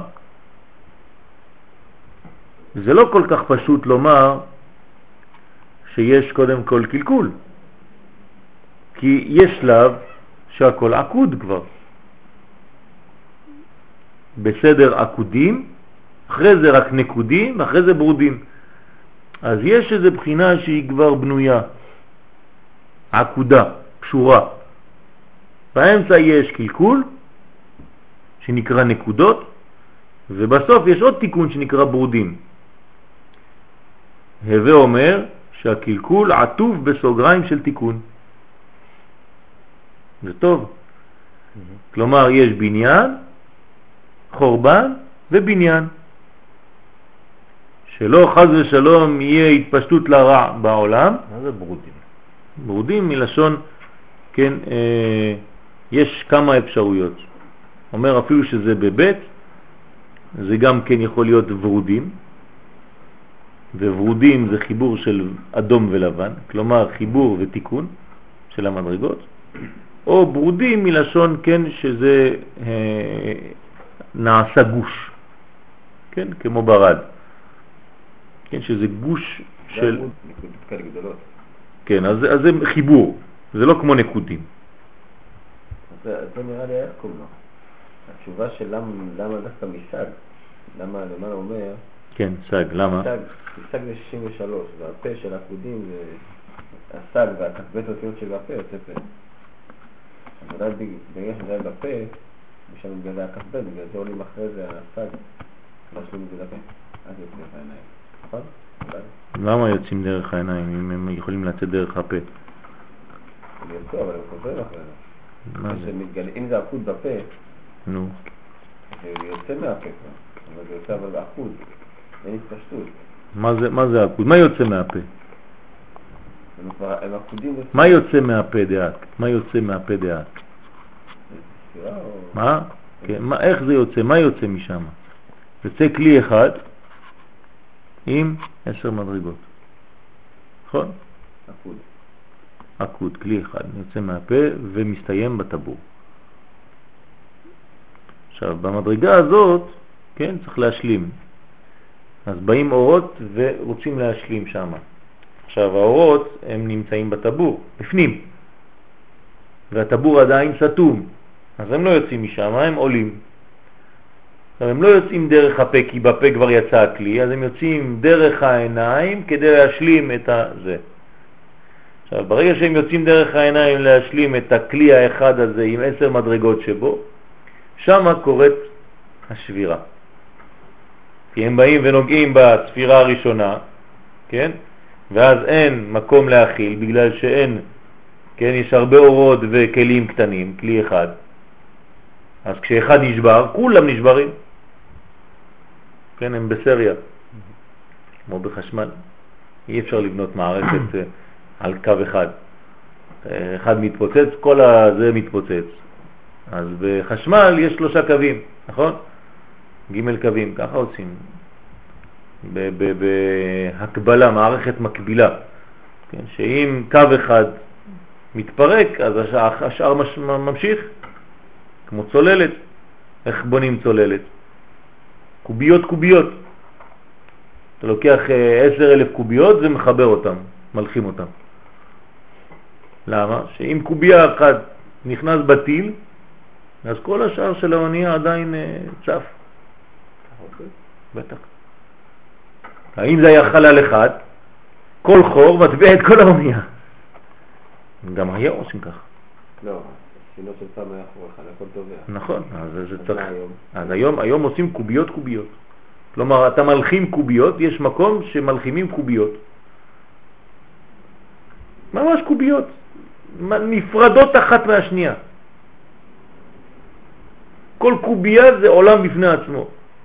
תעשה כמה חורים שאתה רוצה, אז הקובייה הזאת היא נפגמה, אבל יש לך עוד קובייה שם, עוד קובייה, וכל קובייה צפה. אז לכן זה הבניין. בסדר? אז זה אותו עניין כאן. זה קלקול בגלל שכולם, קראנו לזה בחד סמכה. והתיקון לזה זה שיהיה ג' קווים. אז- חשבתי למה הנקודות של סג דווקא. כן, למה נקודות? עוד מעט נראה, כן, עוד מעט נראה, בעזרת השם. מקום עמידתם. קודם כל דיברנו על הטעם, אחרי זה על הזמן, עכשיו על המקום. מקום התפשטותו העיקרי של העולם הנקודים הוא מחוץ לאדם קדמון, מכנגד טיבורו ועד סיום רגליו. כלומר, ההתפשטות העיקרית של עולם הנקודים זה מהטבור של אדם קדמון ועד סיום רגליו. ואף על פי שעיקר התפשטותו הוא בפניו של אק, כנגד מקום העיניים שמשם יצא, עם כל זה קצת הערה ממנו, בין מבחינת האורות ובין מבחינת הכלים, מתפשטת לכל צדדי אק. ומתלבשת עליו מסביב. כלומר, למרות שאנחנו קוראים לזה רק קדימה, יש גם כן מכל הצדדים של אדם קדמון, כמובן שהציור הוא ציור רוחני בלבד, וצריך להבין את הדברים בפנימיות. מה? כן, זה רק לסבר את האוזן. היחס שבין העולם הנקודים לעולם האצילות. להבין עניין עולם הנקודים והיחס שבינו ובין עולם האצילות, ראוי לדעת שעולם הנקודים עד שלא נתקן הוא מציאות של נוקבה העומדת בפני עצמה. אז הנה יש לנו כבר תשובה קטנה. סג זה עולם נוקבי. נכון? אב, סג, מה, בן. אז יש לנו שתי נוקבות, סג ובן. אז העולם הזה הוא מתואר כעולם נוקבי, עד שהוא לא מתוקן, הוא עדיין בחינת נוקבה לבד, העומדת בפני עצמה, בלי זכר שתתחבר עמו ותתנהג בהנהגתו. כלומר, הקלקול הכי גדול בעולם הזה, שכשהנקבה נמצאת בלי זכר ולא תחת הנהגתו של הזכר. זה עולם העקודים. מה? זה העקודים. עולם הנקודים. לא, אבל המציאות שעומדת, פשוט... אה, עולם הנקודים. בסדר? לא עולם העקודים. לא, ראוי לדעת שעולם הנקודים עד שלא יתקן, הוא מציאות של נוקבה. נכון. אם זה לא יתקן, זה עדיין עקודה. לא, לא, זה נקודים. וכשהוא יתוקן זה יהיה ברודים. אה. זה תיקון, זה עולם האצילות. ברודים זה אצילות. אמרת ברודים, אמרת אצילות, אותו דבר. או עולם התיקון, היינו. ואילו עולם האצילות, מי שנתתקן, כן, תיקון זה אצילות, הוא מציאות של זכר ונקבה, קשורים יחד, כן, דוחרה ונוקבה, דון. כי מציאות הנקודים מתקשרים בו בסוד הנוקבה כנ"ל. כלומר, ברגע שהנקודות מתקשרות בזכר, אז זה בעצם עולם התיקון. למה? כי הן כבר לא נקודות בפני עצמן, הן מתקשרות לשלמות, לכלל. ובחינת הזכר שבו ראינו מציאות מה החדש השולט בו. כלומר, מה החדש? מתחבר עם הנקודות האלה, הוא מחבר את הנקודות האלה ומביא בהם דבק פנימי שמחבר את כל הנקודות לשלמות אחת. זה נקרא עולם התיקון. נמצא, האצילות המתוקן הוא כלל. שמתי לכם את זה כן, מרכאות כפולות, למה? כי זה התיקון. תיקון זה כלל. תיקון זה כלל ישראל. האצילות המתוקן הוא כלל. כשאתה אומר שאתה עולה לעולם האצילות, כלומר גילית את בחינת כלל ישראל. והנקודים אינם אלא פרט. זה חורבן בית המקדש או הבניין. זה ההבדל בדיוק בין חורבן לבניין. זהו. אתה רוצה להבין מה זה חורבן בית המקדש? למה חרב הבית? בגלל שחרב או חבר זה אותן אותיות. או יש חיבור או יש חורבן. זהו. אם אין חברות, אם אין חיבורים, יש חרבות. וזה ההבדל בין חורבן בית המקדש, שזה כדוגמת עולם הניקודים, לבין עולם של בניין בית המקדש, שזה עולם התיקון, שזה עולם הכלל. כשחוזרים לכלל, אז בית המקדש מופיע באופן טבעי. כלומר, אנחנו עכשיו בכיוון ברור של בניין בית המקדש השלישי. כי אנחנו מתחברים, כולם מתחברים. עם ישראל חוזר לארצו, אנחנו נלחמים כדי להגן על עצמנו, כל אחד מוסר נפשו בשביל השני, הולכים לצבא. זה בניין ברור וסימן מובהק של תיקון הפגם של חורבן בית שני. חזרנו לאהבת חינם, כן, בגלל החורבן שהיה בשנאת חינם, חזרנו עכשיו. כלומר, אם לא היינו חוזרים לארצנו, אז היה סימן שעדיין לא התחלנו לעשות את התיקון. ברגע שאנחנו מתעוררים לחזור לארצנו, זה אומר שהתיקון התחיל כבר. ברוך השם, צריכים להשלים אותו. אז הנקודים אינם אלא פרט מן הכלל ההוא שקדם ונתגלה בפני עצמו בראשונה. אז בהתחלה זה מתחיל כן כנקודות קטנות, לא שמים לב, כל אחד מושך את הסמיכה לעצמו, עד שלא נתגלה שם מה בסוד הזכר. יש סוד כי קצר המצע מהשתרע. כן, כי קצר המצע מהשתרע. אז כתוב בגמרא שזה בגלל הצלמים שהביא מנשה. ומה זה אומר? קצר המצע מהשתרע, המצע זה המיטה, כן, או המקום שאפשר לשבת בו. אז כביכול הקדוש ברוך הוא אומר, יש מקום רק לאחד, זה אני, מה אתה מביא לי עוד מישהו איתי? קצר המצע מהשתרע. אתה מכניס לי צלמים, כן, אה, במקום רשות היחיד, אתה מביא לי עכשיו רשות הרבים. אז זה נקרא חורבן. אז עכשיו צריך לחזור ממנשה לנשמה. זה התיקון של מנשה, זה נשמה. מנשה זה מסתיר, משכיח, נכון? נשני. נשני. אז צריך לחזור לנשמה שיהיה זיכרון. כן, גיד הנשה זה גיד השכחה, שבא מתאוות נשים. כן, מי שמרבה בחיבור עם נשים, אז יש לו שכחה מבורכת, שכח כן. הכל. כן. ומי ששומר עצמו, כן, אמרנו שזה כמו נוקבה, בלי זכר. מי ששומר עצמו, אז הוא בעצם זכר, זיכרון. אז אה, זה נמצא שהצילות המתוקן הוא כלל והנקודים אינם אלא פרט מן הכלל ההוא. בוא, בוא, בוא נשאל שאלה, לפי זה, האם הפרטים קיימים בכלל? בכלל הגדול יש פרטים. אני שואל האם הפרטים קיימים. קיימים פרטים? קיים דבר כזה פרט?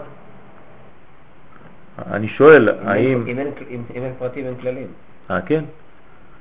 איפה ראית דבר כזה? כל פרט עושה כלל. ראית פעם. ראית פעם אה, גוף שבורא נשמה? הכלל עושה את הפרט. אה, אני- תגיד לי, קרני השמש, קרני השמש, זוכר שאמרת את זה פעם אחת, שמה? שהכלל עושה את הפרט. בוודאי, זה... בוודאי. קרני השמש קיימים? קיימות? הנה, קרני השמש מגיעות לעולם הזה, הן קיימות או לא קיימות? זה פרטים של השמש, נכון? כן. זה לא קיים. כי זה שמש.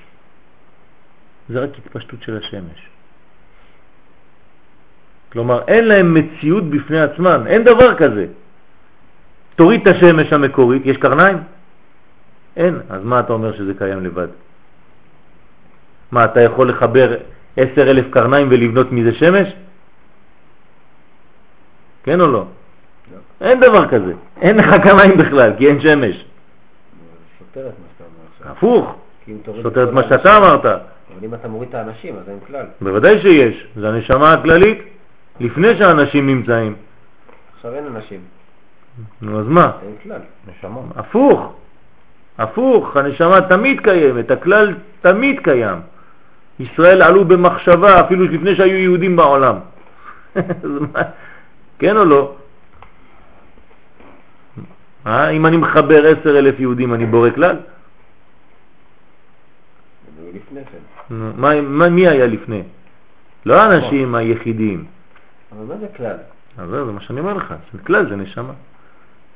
זה לא אוסף של פרטים. פחד לא חייב יצחק. להתחבר לכולם. מה? לא חייב להתחבר. מה זה לא חייב להתחבר? עם ישראל לא חייב להתחבר. ברגע שאתה מתחבר כאן, בעולם הזה, אתה מגלה את הכלל. שהיה לפני, אבל הוא קיים לפני. אתה מבין? כלומר, הפוך, אם אתה נשאר כפרט פה, אתה בעצם מת, אתה לא קיים בכלל, כי כל הקיום שלך הוא דרך הכלל, אז תגלה אותו פה. אז תתחבר, תעשה את החיבורים שלך פה בעולם הזה, להראות את מי אתה באמת, שאתה רק כלל. נכון. אז כל פרט אמור לגלות רק דבר אחד, כלל. כלל הוא פרט הוא כלל. נכון. הכל מתחיל בכלל. אז אין פרטים בכלל, לא קיימים פרטים. הם רק פרטים של הכלל, כלומר התפשטות של הכלל. אז אה, אינם אלא פרט מן הכלל ההוא שקדם ונתגלה בפעם הראשונה. תשימו למה הוא אומר פה.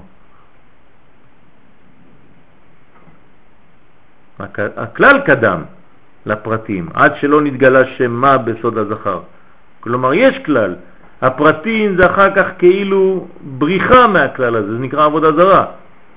הולכים כל אחד לאלוהים אחרים, כן, ריבוי. זה האלוהים של זה וזה האלוהים של זה וזה האלוהים של זה. נו, מה עשית? אין דבר כזה. אחר כך, בזמן התיקון, בצאת הזכר, חוזר עולם הנקודים להיכלל. כלומר, מה עושה בחינת הזכר? שמה? מחזיר אותנו לכלל. אומר לנו, תיזהר, אתה הלכת לאיבוד בפרטים. אתה לא יודע אפילו על מה אתה מדבר. אתה לומד עכשיו לימוד שאתה לא מבין כלום. ריבוי של פרטים. אתה לא יודע מה בימין, מה בשמאל. הלכת לאיבוד שם מרוב עצים, אתה כבר לא רואה את היער. נו, ואם אני שואל אותך שאלה כללית, אתה לא יודע לענות.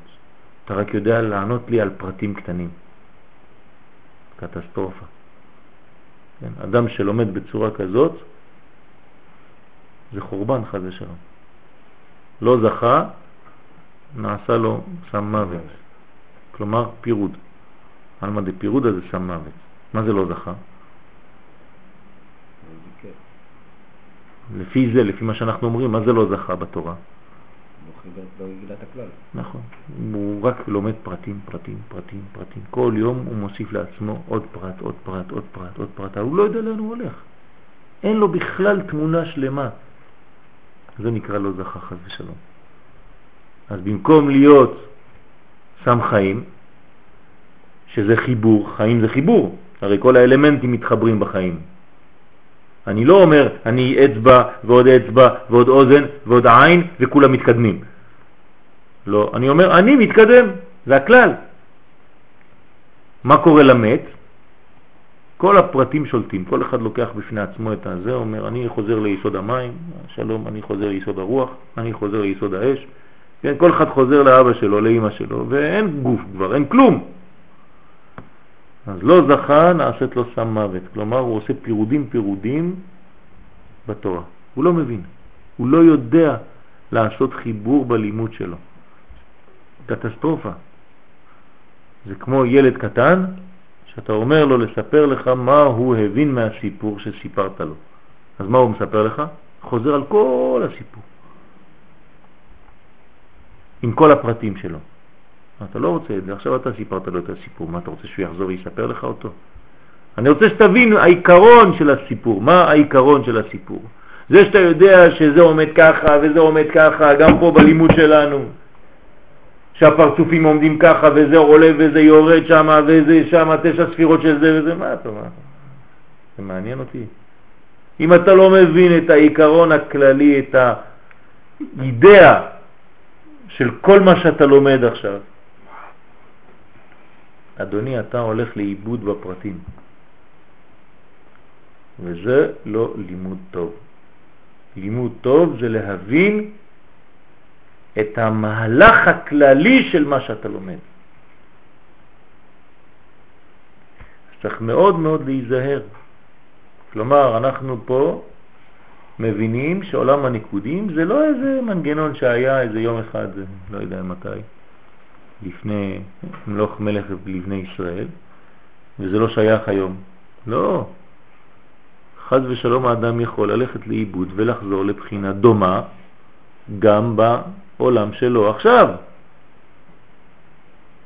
אז צריך להיזהר, להיכלל, שעולם הנקודים צריך להיכלל בו בסוד הנוגבה נכללת בדוכרה. ואז מכלל שניהם יחדיו נבנה עולם האצילות שהוא סוד הכלל. עולם האצילות זה כלל ישראל, שהכל נכלל בו. כלומר, הכל כלול בו, לא הכל בונה אותו, לא בונים כלל, אין דבר כזה לבנות כלל. אי אפשר לבנות כלל, הכלל בונה את הפרטים. תתחבר אפילו כמה שאתה רוצה, אתה אף פעם לא תבנה כלל, הכלל כבר קיים. הקדוש ברוך הוא ברא את הכלל, זו בריאה אלוקית הכלל, זה נשמה אלוקית הכלל. פה בעצם אתה מחבר את הכללי, את הפרטים. אתה מחבר את הפרטים רק כדי לגלות כלל, לא כדי לבנות כלל. כן, לא בונים כלל, לא עושים כלל. כלומר, אם אתה, חושב במחשבה לגלות את הכלל, אבל כאילו, עם הפרטים, אז אתה בעצם גלה. כן, כלומר, לא שאתה אומר עוד אחד ועוד אחד ועוד אחד ועוד אחד ועוד אחד יעשה לי כלל, לא. אלא ברוב עם הדרת מלך. כשאני מגלה את הכלל המשותף שבנו, זה נקרא כלל, זה המשותף שבנו, זה לא אתה ולא אתה ולא אני, אלא המשותף, מה שבינינו, אז אתה בעצם בונה לך מנגנון של אצילות, כלומר עולם של תיקון. אם לא, אז אתה לא מבין את החיבור האלוקי. איך קראנו לחיבור האלוקי הזה? שהוא בעצם לא תלוי בנו. הכלל לא תלוי בנו, נכון? הכלל זה בריאה אלוקית, אז הוא ניתן לנו חינם. זה החינם. זה החינם. כלומר, אם אני שונא את המדרגה הזאת, אני לא מבין את המדרגה הזאת, אז יש חורבן בית המקדש. אומרת הגמרא ביומה, למה אחריו בית המקדש? בגלל שנאת חינם, השני. כלומר, מה זה שנאת חינם? איבדו את המדרגה הנקראת, הנקראת כלל ונקלעו לנקודים. כל אחד הלך לפני עצמו. כל אחד עם הנוחיות שלו, כל אחד עם הפרטיות שלו, כל אחד עם התענוגים שלו, ולא התייחסו לבחינת הכלל, לא ידעו שיש בכלל בחינה כזאת. כן? כל אחד לומד את התורה שלו, הוא חושב שהוא משיג עולם הבא, איזה עולם הבא פרטי כזה. העיקר שאני לומד, אני מסודר. כן, זה בכלל, לא, בכלל קשור, לא קשור ליהדות בכלל, זה נצרות. יהדות זה כלל ישראל, זה עבודת הכלל, זה חיבור, זה, זה התיקון. נמצאנו למדים שבית בחינות לעולם הנקודים. האלף בראשונה לפני גלות בחינת הזכר, סוד מה? כן, לפני שזה מתגלה בעולם, שאז הוא בסוד הנקודות דסג, כן, בהתחלה זה רק נקודות, אין עדיין חיבור עם הזכר, שהקדימו לצאת בפני עצמם הנקודות האלה כדי להוציא מהם הסיטרא אחרא בעניין מיטת המלאכים קדמאים. כלומר, למה היה הבניין הזה בצורה כזאת? כדי להוציא את הסיטרא אחרא. כן, כדי שיהיה. כן, תמיד, הצמצום זה שורש הרע. אחרי שמתגלה הזכר בעצם קורה את זה. מה? אם הזכר מגיע, לא, אז נשברים. לא, לא, איך יש עולם התיקון? שיש התחברות של הזכר והנקבה. לא. אז למה אתה אומר ש... לא. בהתחלה הם יוצאים לבד, אין להם קשר אחד עם עצמו, עם השני. אז איך הסטרה אחת יוצאת? בגלל זה, זה הסטרא אחרא. זה השורש. אבל איך היא תיפרד עדיין... מה- אם זה נקודות נקודות. נו, זהו, זה אבל הם. עדיין אחד לפני... לא, אז צריך להפריד את הסטרה מהנקודות, מה- מהשורש עצמו. לא, הם, הם, הפירוד הזה, זה כבר הבחינה אה, זה שנקראת כבר סטרא אחרא. הפירוד עצמו. הפירוד עצמו, זה. בסדר? זה לא עלמא דפירודה. זה לא שיש בפנים שני דברים. לא, לא. הנה עם אחד מפוזר ומפורד בין העמים. זה כבר סטרא אחרא. זה קלקול וקטרוג על עם ישראל. כן? אבל ישנו עם אחד. רק מפוזר ומפורד בין העמים. בשורש הוא אחד, הוא עם, הכל הוא אמר המן, הוא הביא את השורש. אני יודע שזה עם, אני יודע שזה אחד, אבל הם לא מגלים את זה. אז בוא, בוא, המן התחכמה לו. אז כמו פרו, אותו דבר. כן.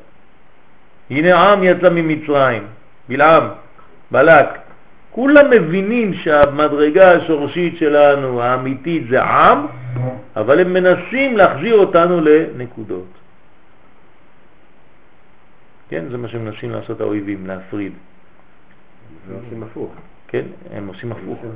אבל הם רוצים להתקיף פעם שמה, שהאלה ששמה יגידו, טוב, זה אלה, זה לא אנחנו. ואז אה, כן, אבל אנחנו מתחברים. וכאילו בכל הנקודות וכל המקומות בארץ, זה גורם בעצם... אה, נכון, חיבור גדול. אחרי תוכנית ההתקט- ההתקטנות, כן, ההתנתקות, אותו דבר. אנחנו חוזרים לתוכנית החיבור, ההתכנסות, כן, לנקודה אחת. כלומר, אחרי עלמא דפירודה יש עולם התיקון. הבניין שאחרי החורבן. להגיד תודה אפילו לא טוב. בגלל שזה טוב, פנימי, גנוז. כן, פנימי, אבל בחיצוניות. נכון, נכון. הטוב, דבר הפני. הטוב הוא, טוב פנימי גנוז. איך להסביר את זה לאנשים בכלל? אתה לא יכול להסביר דבר כזה. למה? למה? דווקא, נתתי שיעור השבוע לא. לאנשים מגוש קטיף. לא מהגוש, אני מדבר עכשיו על הצפון. אבל כל העניין של עכשיו שגם עבר לצפון. בכלל אנחנו חברים שהכל העם מהצפון באים כבר לפה. נכון. מישהו שנהרגו לו שם, כן, תחזיר לו את זה. נכון, נכון. יגיד לך, "אה, כל זה בשביל שאני אקרב לקדוש ברוך הוא, אבל אני אוהב אותו גם ככה. כאילו, אתה מבין, יש פה עניין של... אה, אבל זה, זה, זה סבלנות. בפנימיות, אנחנו מבינים כי אנחנו לומדים, או... לכן צריך להכין את העם ללימוד. צריך להכין את העם לזה. זה לא ככה סתם בא פעם אחת. זה לימוד, זה לימוד שלם, זה נכון, צריך ללמוד אמונה. אנחנו תמיד חוזרים ואומרים צריך ללמוד אמונה. אבל ברוך השם, יש עבודה, יש עבודה. אז איך מסבירים את זה לאנשים שם עכשיו?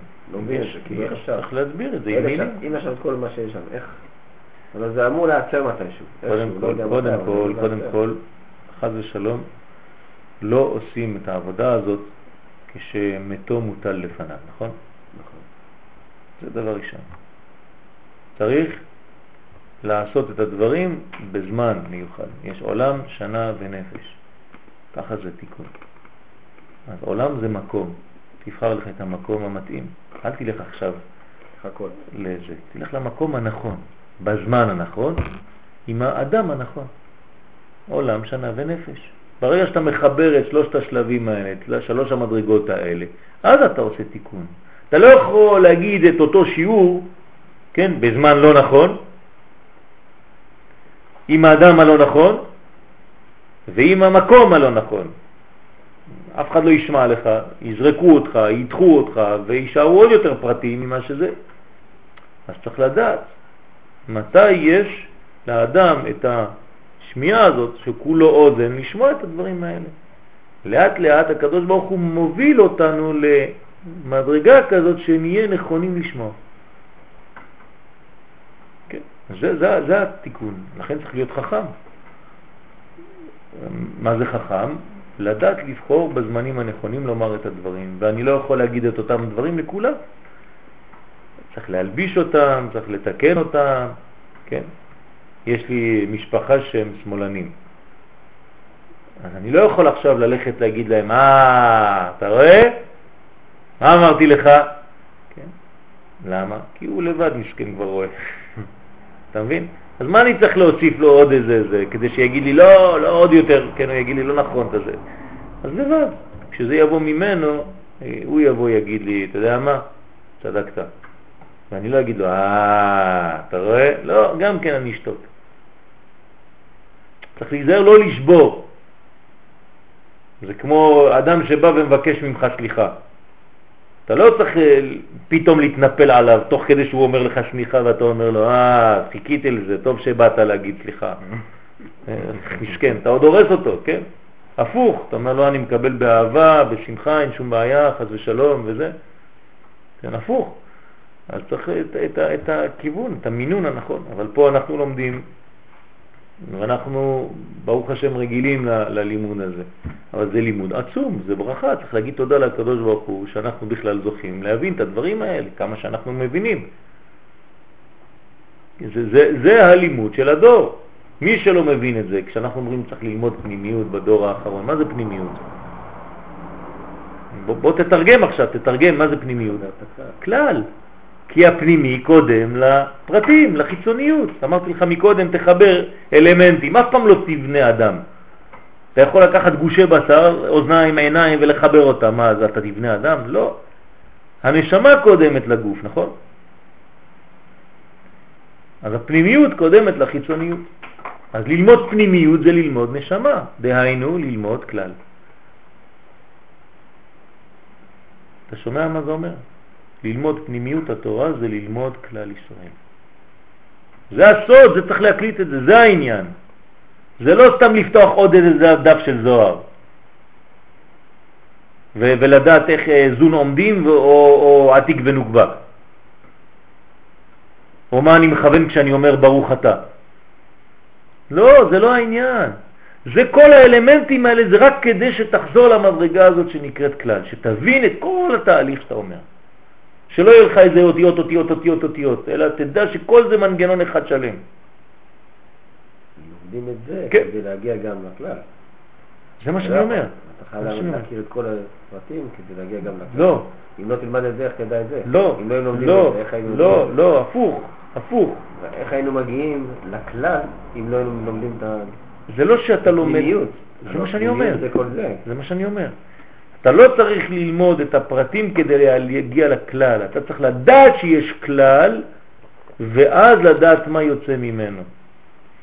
עוד פעם, אל תשכח, האלה. כלל הוא פרט הוא כלל, לא אומרים לך פרט הוא כלל הוא כלל. אבל אתה יודע שיש, נכון, אתה חייב לדעת. אתה יודע שיש כלל, ואתה מחפש בכל רגע לגלות אותו. זה העניין. לא להישאר בפרטים, בפרטים, בפרטים, במכלול הפרטים האינסופי, כי זה בלי סוף הפרטים. כן? ואתה אף פעם לא נגעת בנקודה המרכזית שמחברת את הכל. אתה לא יודע מה זה, כן. אז, אז מה עשה בעצם הנוצרי? אז הוא לקח הוא פרטים לקח- פרטים. אבל הוא רצה את הפרטים כדי להפוך אותם לאחד, לא? זה הפוך. כלומר, הוא כאילו בונה הוא מפרטים, רצה אהבת אה, החבר. כן, לא, זה קרה בעצם אחרי 100 שנה אחרי רב שהקימו את הזה. 400 אבל הוא שנה. בעצם רצה לקחת את ה... את כל, ה... את כל הפרטים ולהפוך אותם לאחד ואהבה, אחדות. כן. הוא פשוט נכנס יותר מדי לאחדות. לא, הוא לקח פרטים כדי לבנות כלל. אין דבר כזה. אי אפשר לבנות כלל מפרטים. הוא ידע, אה, הלך לאסוף את הפרטים כדי להגיע לכלל. לגלות כלל. לגלות את הכלל. נכון, אבל זה עיוות, הוא עשה עיוות בגלל שזה אפילו לא הוא, כן, כל מי שבא. לא, זה מי שאחריו, אז כן. בעצם... התיקון הזה זה עם ישראל. להבין איך... אבל הוא עשה שם אהבה. איך הגיע אליו עכשיו? כן, אהבה נפולה. כן, איך... הוא ניסה לעשות דבר טוב לפי מה ש... בוודאי. כתוב שהדרך לגיהנום רצופה מכוונות טובות. כן, כול- כולם רוצים לעשות טוב. לך תשאל את נסראללה עכשיו, יימח שמו וזכרו, מה הוא רוצה לעשות? טוב, טוב לעם שלו, לא, לעולם. בטח, הוא אומר אם האסלאם ישלוט בעולם, מבחינתו הוא, זה ביאת המשיח. בורק, אני ורוכב על בורק. ככה אמר? מה זה ככה? זה החמור שלהם, זה סוס של מוחמד. כן. אבל זה, זה, זה, זה, כל אחד חושב שהוא עושה טוב. לך תשאל את אה, זה שמסתתר בחורים שם, בסדקים. יאור חמץ, איך קוראים לו? בלאדן. בן לאדן, כן, בחורים ובסדקים. נכון? לא מוצאים אותו. יצר הרע נמצא בחורים.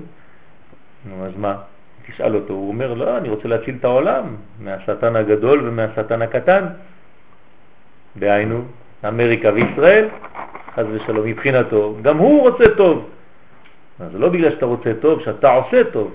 כן, הרבה אנשים אומרים שהם רוצים טוב. כן, בערבית יש ביטוי, משאב בוסו עמהו. הלך לנשק אותה, עיוור אותה. לפעמים אתה מתלהב כל כך כדי לנשק מישהו שלא ראית מזמן, אתה מכניס לו את הפה בעין, מסכן, הרסת לו את העין. אתה בעצם לא יודע מה אתה עושה טוב או לא טוב. כי מבחינתו זה טוב. מבחינת ההוא שם, בזה הם רוצים להציל את העם שלהם. נכון. מבחינתנו, אז מי צודק? אז זהו, זה, זה העניין. צריך לדעת שבעצם, כן, מי שנשאר, מי שעקבי, הוא בעצם מגלה את הקודש. מצאתי אה, חידוש אתמול, ברוך השם כתבתי שיעור, עלה לי חידוש בלי עין הרע, לא יודע מאיפה יצא לי, כן, על, על, על, על החורבן ועל הבניין. זה בדיוק העניין.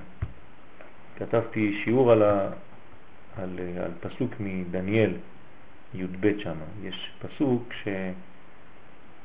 שמביא, שמסביר שבעצם כל העניין של חורבן בית המקדש זה ביטול התמיד. כלומר, כשאין קורבן תמיד, אז זה מראה על חורבן בית המקדש. כלומר, הרמז לחורבן זה ביטול קורבן תמיד. זה לא ממשיך תמיד. אז פיתחתי זה מה את. שהעלו להם שם, הזקן יצא להם ביטול כן. קורבן תמיד. כן. אז מה זה? בסדר, אתה אומר את זה, אז בסדר, אז ביטלו את קורבן התמיד. אז פיתחתי את הרעיון. ופתאום הבנתי בסייעתא דשמיא שלבטל את התמיד זה לבטל את העקבי, לבטל את האינסופי. שאף פעם לא נגמר, את ההמשכיות. זה נקרא ביטול התמיד. תכניס גם שם את הזקן הזה שהציע שם, כן. את התמיד שם. כן, אז, אז אז בעצם כתוב בעצם את הרצף של כל ה... נכון, אז זה, זה הסוד. אז פיתחתי את זה לכל התחומים, איך ביטול התמידיות הזאת, זה בעצם הקלקול הכי גדול. ופתאום עלה לי ככה, חיברתי את זה עם כל מיני דברים שמתחברים לזה, גם מבחינת הכלל, גם מבחינת הזה, וזה. כן, הכל באותו אותו, אותו בניין הזה. אז זה חורבן בית המקדש. זה ביטול התמיד. אם התמיד מתבטל, מה מתגלה במקומו? הארעי, החולף, הזמני, הבלתי יציב. אה, יום אחד ככה, יום אחד, הפרטים. כן, עוד נקודה, עוד נקודה, אין, אין רצף, אין כלל, אין כלום. זה כל הסוד של החורבן. מעניין איך מגיעים בסוף שבסוף אדום תהיה נגדנו. לא, כי זה כי זה ההפך מיעקב. לא רואים את זה שכאילו, כן. לא שמים לב, לא, אנחנו מתרכזים עכשיו בכל השאר. בסוף בעצם. אמרת את זה כבר לפני כן, כן. לפני הרבה הרבה, זמן, שבעצם העיקרי שיהיה לנו זה אדום. כן, כן, נכון. איך רואים את זה כי בכלל? הוא בפנימיות. הוא בפנימיות התהליך החיצוני שנקרא ישמעאל. זה. ישמעאל זה רק החיצוניות של אדום. אז למה בעצם הצדיק אמר שהמלחמה האחרונה זה פרס? כן, אבל פרס, אדום זה לא פרס. בוודאי, אדום זה- בוודאי. זה תגיד לי, למה לא תגיד אדום לי- זה לא אמריקה? נו, למה לא מפסיקים את המלחמה עכשיו? למה לא אומרים לך להפסיק? מי? אמריקה? אדום. למה? מה זה, טוב להם. בטח שזה טוב להם. זה טרור. אה? לא רק. בגלל הטרור, זה האינטרס של כולם שם. הם עושים הכל במנגנון פנימי, זה הרבה יותר מסובך ממה שאנחנו חושבים. הרבה יותר מסובך. זה בשביל להגיע לפרס? לאיראן? בוודאי. ואז מה? צריכים להגיע לאיראן, לפרס, אבל מי עושה את העבודה בינתיים? עם ישראל. אנחנו עושים את העבודה, כולם שם בחופש. אז איך זה יקרה? אז אנחנו לא לא, יודעים, לכן אומר הרמב"ם, לכן אומר הרמב"ם, לא יודעים. איך יד שיהיה. זה מה שאומר הרמב"ם. אם מלחמה האחרונה זה איראן, אז לא נשאר עם אדום. כי אדום הוא כלול בפנים. זה הנשמה של איראן, זה הנשמה של... יכול להיות גם איראן וגם אדום. זה הנשמה הפנימית, כן, מי שמחזק זה האדומים. אדום זה לאו דווקא אמריקה.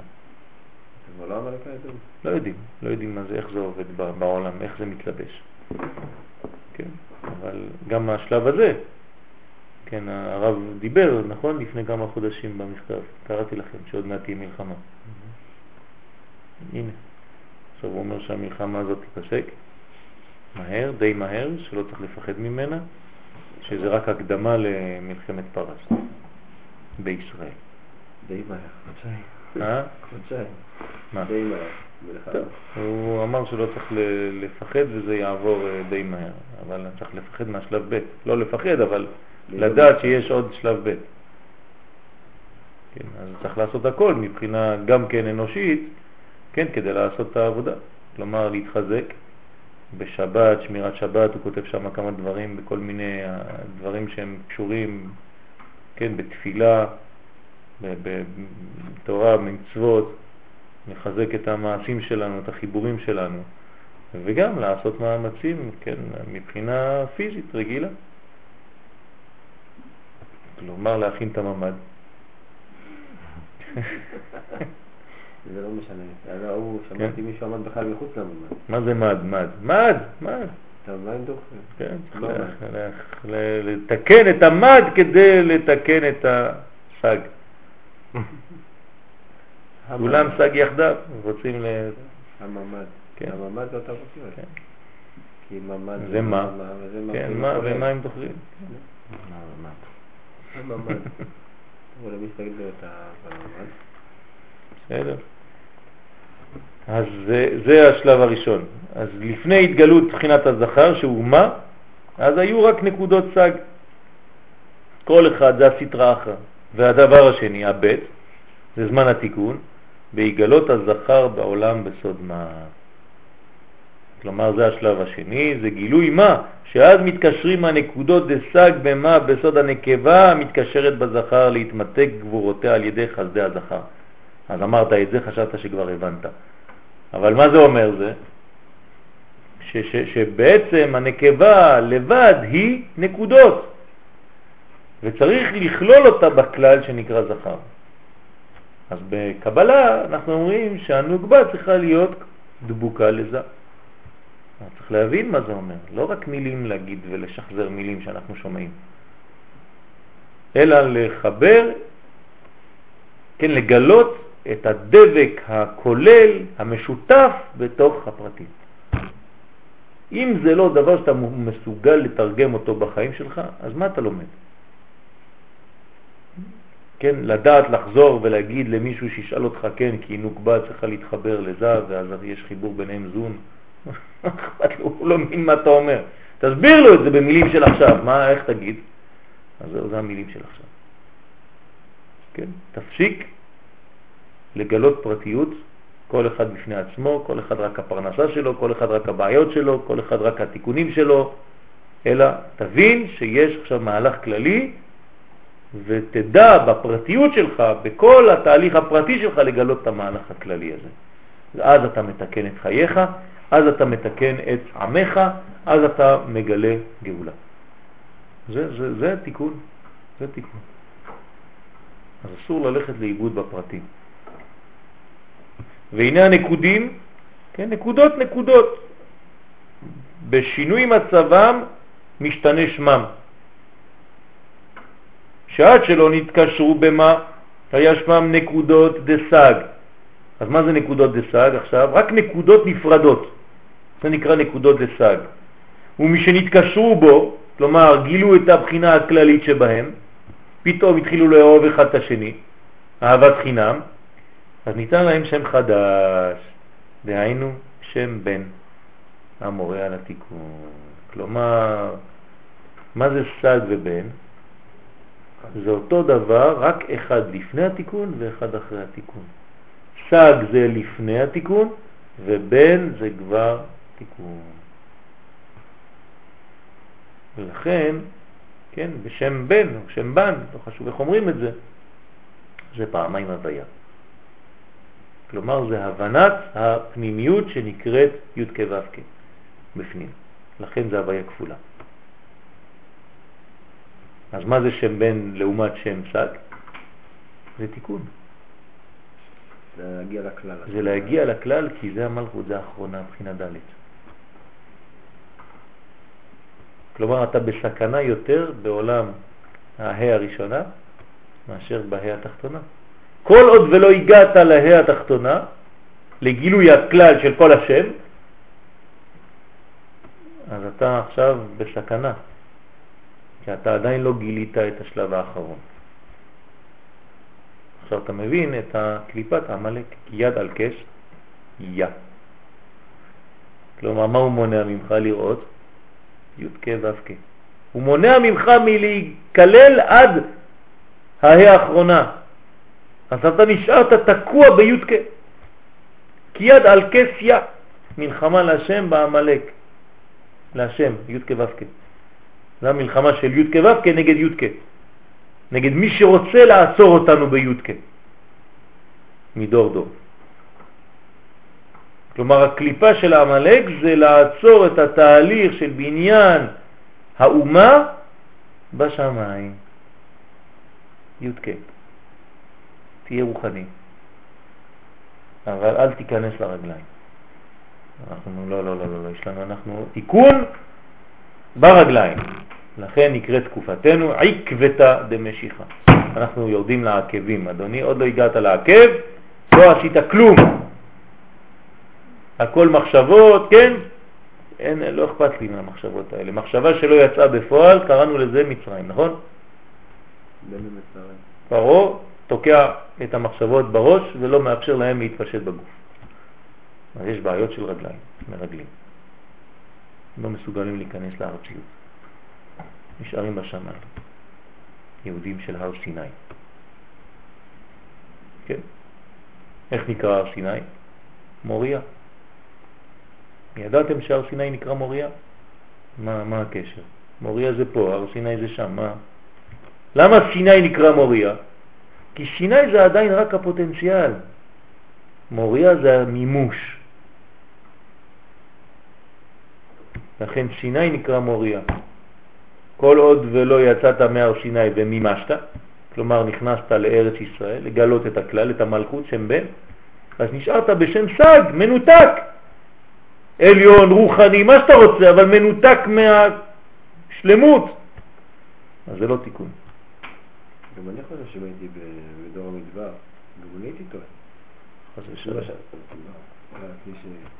אם הגדולים טעו המרגלים שהיו נשיאים. אז יש כאלה שלא. למה למה אתה לא שם את עצמך, למה אתה לא שם את עצמך כיהושע או ככלב? להיות. אה? למה? כי אתה נהנה מזיו השכינה. כל עכשיו אחד אתה רוצה מבין? להגיע לזיו השכינה. ליהנות מזיו השכינה. במדבר לא. נהנו מהשם יתברך. למה אתה לא משים עצמך כיהושע או ככלב?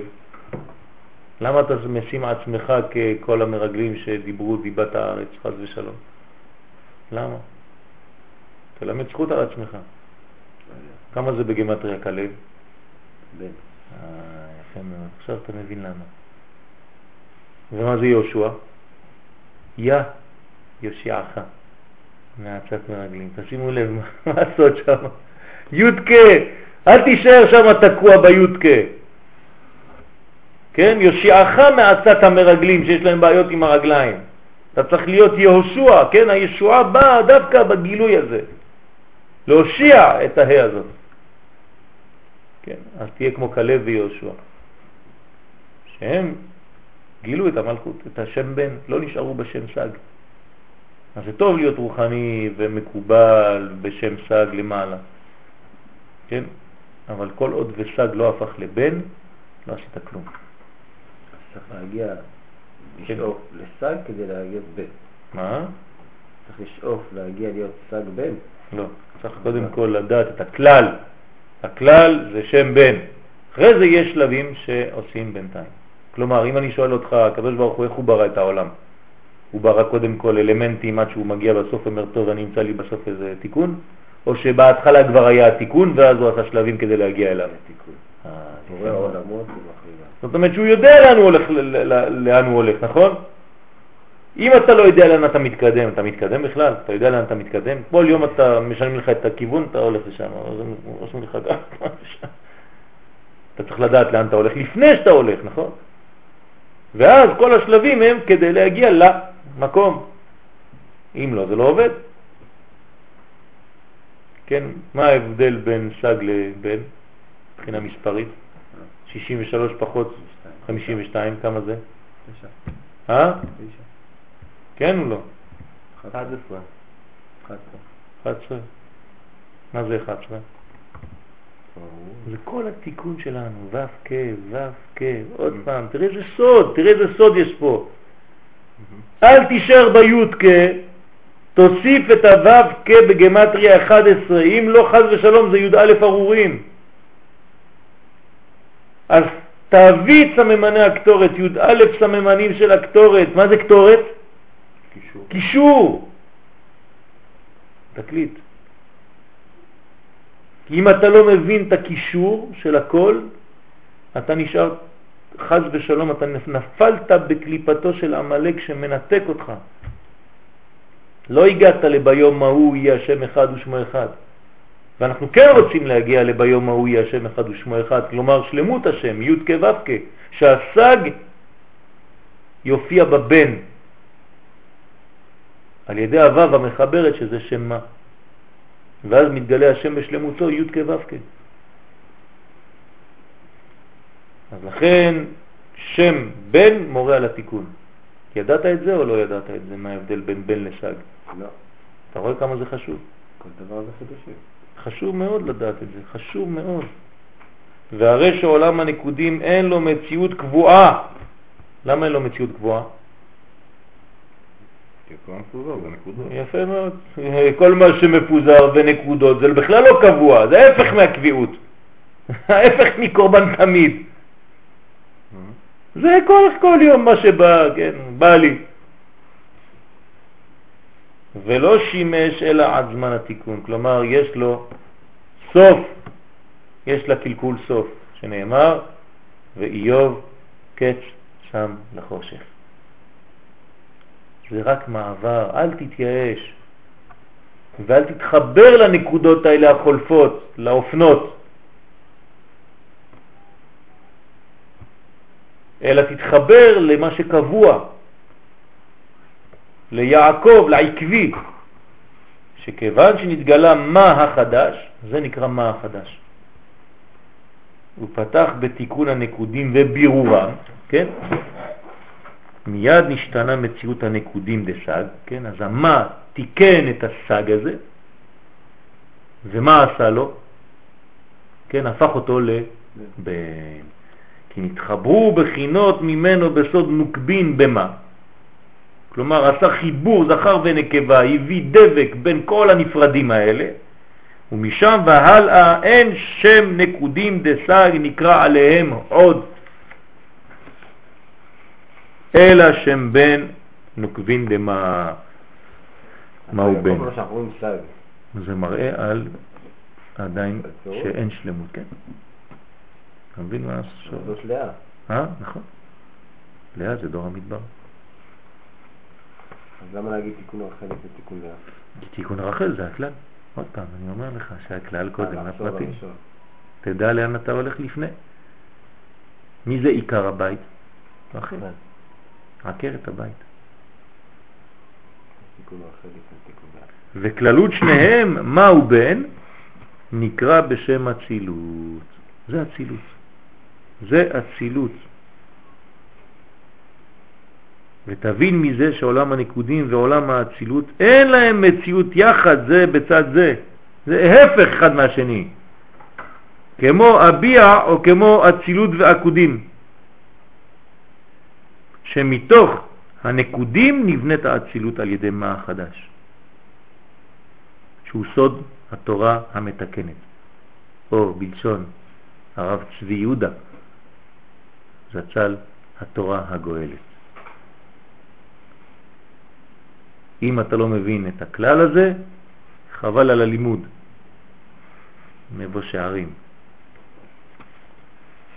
היחס שבין עולם הנקודים לעולם האצילות. זה, תדעו לכם, זה לימוד יסודי, בסיסי. בלי הלימוד הזה אי אפשר לדעת לאן מתקדמים. זה מדויק. יש הבנה כוללת של הדברים, כמה שניתן. אבל בלי הלימוד הזה, הכולל הזה, אי אפשר להתקדם בפרטים, פרטים, פרטים, פרטים. זה הוא לקח מעץ חיים כל זה? מכל מיני מקומות והוא, והוא תרגם לנו, כן, כן, כן, כן, כן. גם הרשש עשה ככה? זה, זה סגנונות, כן, כל אחד בדיבור שלו, מה, ש, מה שטוב ברמח"ל, שהוא יורד לרמה שאפשר להבין אותו בצורה שמתייחסת בעצם לעם. כן. בגלל, בגלל, בגלל, שזה, זה, אם, אם יש לך מתקפה נגד דבר, זה בגלל שהדבר הזה עושה תיקון. הרשש היה לפני הרמח"ל או אחרי? אה?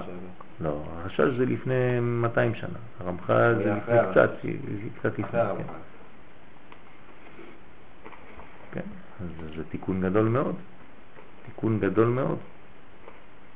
כן, הרמח"ל כתב 70 תיקונים. כמו רבי שמעון בר יוחאי. מה ההבדל? שרבי שמעון בר יוחאי כתב מעשה בראשית, על מעשה בראשית, והוא אומר שהוא כתב על מעשה מרכבה. כלומר, מגיע לשם בן.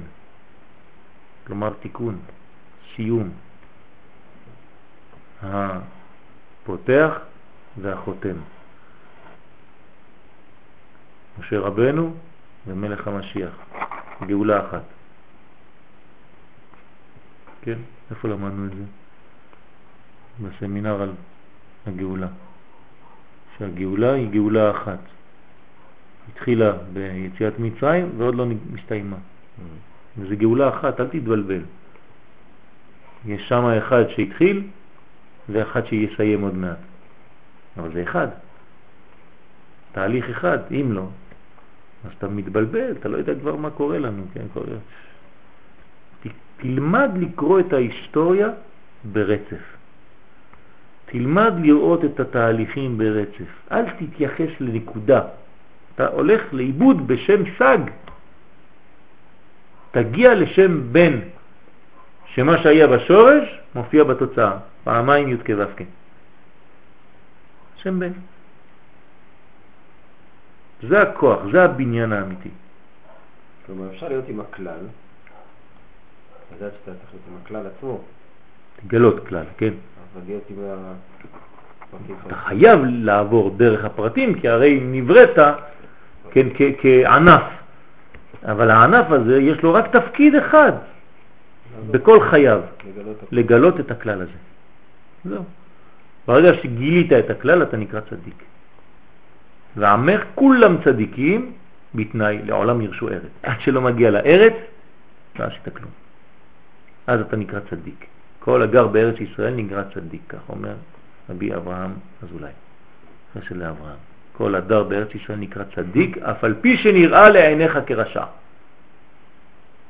שאם לא היה כן, הארץ הייתה מקיאה אותו. ואם הארץ לא מקיאה אותו, משמע שהוא צדיק.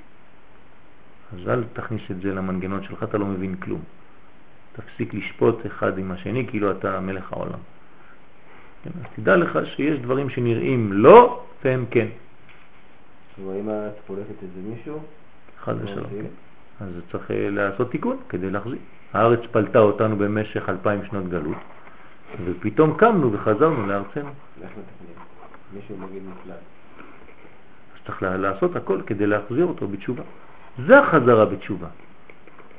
כשהרמב"ם מדבר על הלכות משיח בפרק 11 של אה, הלכות מלכים, מה הוא אומר שם? כן, המלך המשיח עתיד להחזיר, כן, מלכות דוד, כן, ליושנה, לממשלה ראשונה וכו' וכו', בונה נננה, נננה, נננה, נננה, נננה, וכי כל מי שלא מאמין בביאתו וכופר נננה, לא בשאר הנביאים הוא כופר, אלא בתורה כולה ובמשה רבנו וטטטט. ואז נו בסדר, זה יפה, טוב מאוד. נו אז מה? הוא אומר לך, לא, לא, אבל יש לי ראייה שנאמר, איזה ראייה הוא מביא? אם יהיה נדחך בקצה השמיים, צג, משם ייקחך השם אלוהיך ויביאך אל הארץ. זה, זה, זה, התיקון, זה מה שמצא הרמב"ם כדי להגיד לנו שזה תהליך הגאולה. תסתכלו, זה פלא פלאות איך אנשים לומדים רמב"ם ולא מבינים מה הם לומדים. הרמב"ם הוא ציוני, הוא אומר לך כל התיקון של הגאולה זה כשעם ישראל יחזור לארצו והביאך אל הארץ. זה תהליך הגאולה. הוא אומר, הדבר הזה, הפסוק הזה שאמרתי לך עכשיו, בוא נקרא את זה, שווה לקרוא את זה, חבל. המשיח עתיד לעמוד ולהחזיר מלכות דוד ליושנה, לממשלה ראשונה, הוא בונה המקדש, הוא מקבץ נתני ישראל וחוזרים כל המשפטים בימיו כשהיו מקודם. מקריבים קורבנות, עושים שמיטין ויובלות, ככל מצוותה אמורה בתורה. כן? הוא מדבר על המשיח, מה זה משיח, כן? וכל מי שאינו מאמין בו, או מי שאינו מחכה לביאתו, לא בשאר הנביאים בלבד הוא כופר, אלא בתורה ובמשה רבנו, שהרי התורה העידה עליו. מה זה הפסוק שהוא מביא? דבר אחד, ושב השם אלוהיך את שבותך, מחזיר אותך לארץ ישראל, הוא חוזר איתך, וריחמך ושב וקיבצך. מכל העמים. מי יהיה נידחך בקצה השמיים, משם ייקחך ויביאך. אם יהיה נידחך בקצה השמיים, והביאך השם אלוהיך אל הארץ. דברים למד. ואלו הדברים המפורשים בתורה, מה שהבאתי לך עכשיו, הפסוק הזה, כלומר חזרה ועלייה לארץ ישראל, הם כוללים, כוללים כלל, את כל הדברים שנאמרו על ידי כל הנביאים. זה הדבר הכי חשוב. לך תביא אנשים מחוץ לארץ, תחזיר אותם לארץ. זה הגאולה. כן? אף בפרשת בלעם נאמר ושם ניבא בשני המשיחים. משיח הראשון שהוא דוד שהושיע את ישראל מיד צריהם, ומשיח האחרון שעומד מבניו שהוא מושיע את ישראל באחרונה, בן דוד. כן? למה דוד דווקא? דוד זה הבניין של המלכות. והמלכות זה ארץ ישראל, כן? ולכן דווקא דוד. למרות שיש כמה מלכים שגם הם היו יכולים להיות משיחים. לא, אנחנו רוצים משיח שהוא מסוג דוד המלך. וצריך להבין למה מסוג דוד המלך. כן, גם זה חלק מהספר על הגאולה שאני כותב. דווקא מסוגו של דוד המלך, בגלל שדוד המלך הוא גם כן מפקד צבאי. לוחם. לוחם. בטח. רודף אחרי האויבים שלו עד שהוא מוחץ אותם, והוא אומר, אני לא אחזור עד שלא אמחוץ אותם. זה, זה, זה מלך המשיח. מה אתה חושב שיבוא לך אחד שהוא לא דומה? אתה מכניס את המשיח לדרות שלך. כן? כל אחד מדמיין איזה משיח בכיוון שלו. יבוא לך איזה מפקד צה"ל, אתה תגיד, לא, זה לא יכול להיות משיח. מאיפה אתה יודע? מאיפה אתה יודע? אף אחד לא יודע ואסור להגביל את הקדוש ברוך הוא בהנהגתו. אי אפשר לדעת. אתה לא יודע כלום. כמה שיעבור, נכון.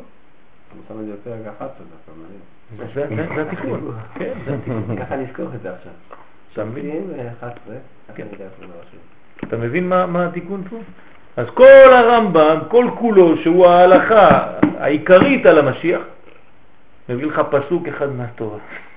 חזרה לארץ ישראל. זה הגאולה? כן, זה הגאולה. כן. אנשים לומדים רמב"ם, כן. בוודאי, זה, זה, זה כל כך... אבל זה הוא התחיל בגלל שהוא ידע פנימיות? לא, או שהוא התחיל במשל ונכנס לפנימיות? בטח שהוא ידע פנימיות. בטח שהכל הוא רשם בפנימיות. בוודאי שזה הכל, הכל בנוי. קודם כל, זה, זה אם, אם, אין, אם אין פנימיות, אין, אין השגה כזאת. אי אפשר להגיע למדרגה כזאת ולומר את הדברים שהוא אמר. זוהר הקדוש מדבר רק על ארץ ישראל, נכון? הזוהר הקדוש כל כולו ארץ ישראל. ופה הוא אומר לך שזה כולל כל התורה, הפסוק הזה. כלומר, אם אתה רוצה עכשיו לסכם את כל התורה כולה, באיזה פסוק הוא סיכם את זה? כל מה שקשור לגאולה, שהרי זה עיקר כל העם ישראל, זה להגיע לגאולה, רק פסוק אחד, ושפחה אל הארץ. אז מה אתה רוצה יותר מזה? הוא אומר, מי שלא מאמין בפסוק הזה, זה, זה הגאולה. תלמד את הפסוק הזה, תלמד את הגאולה. עכשיו, אנחנו מבינים מה זה בקצה השמיים. מה זה קצה השמיים? ייקחך משם והביאך אל הארץ שם בן. אתה רואה הפשט והסוד? אני סוד קודם. זה מה שאומר הגר"א. לא זה בדיוק מה שאומר הגר"א. מי שלא מבין את הסוד, אף פעם לא יבין את הפשט. כי זה הסוד. הפשט זה סוד. הגר"א כותב את זה? כן. איפה הוא כותב? חיפשתי. בשידור, שידור שלו, בשידור שלו. הגר"א. כן, שידור הגר"א. כשיבין טוב טוב את הסוד, יוכל להבין קצת אחר כך את הדרש, אחרי זה את הרמזים, ואחר כך יבין את הפשט.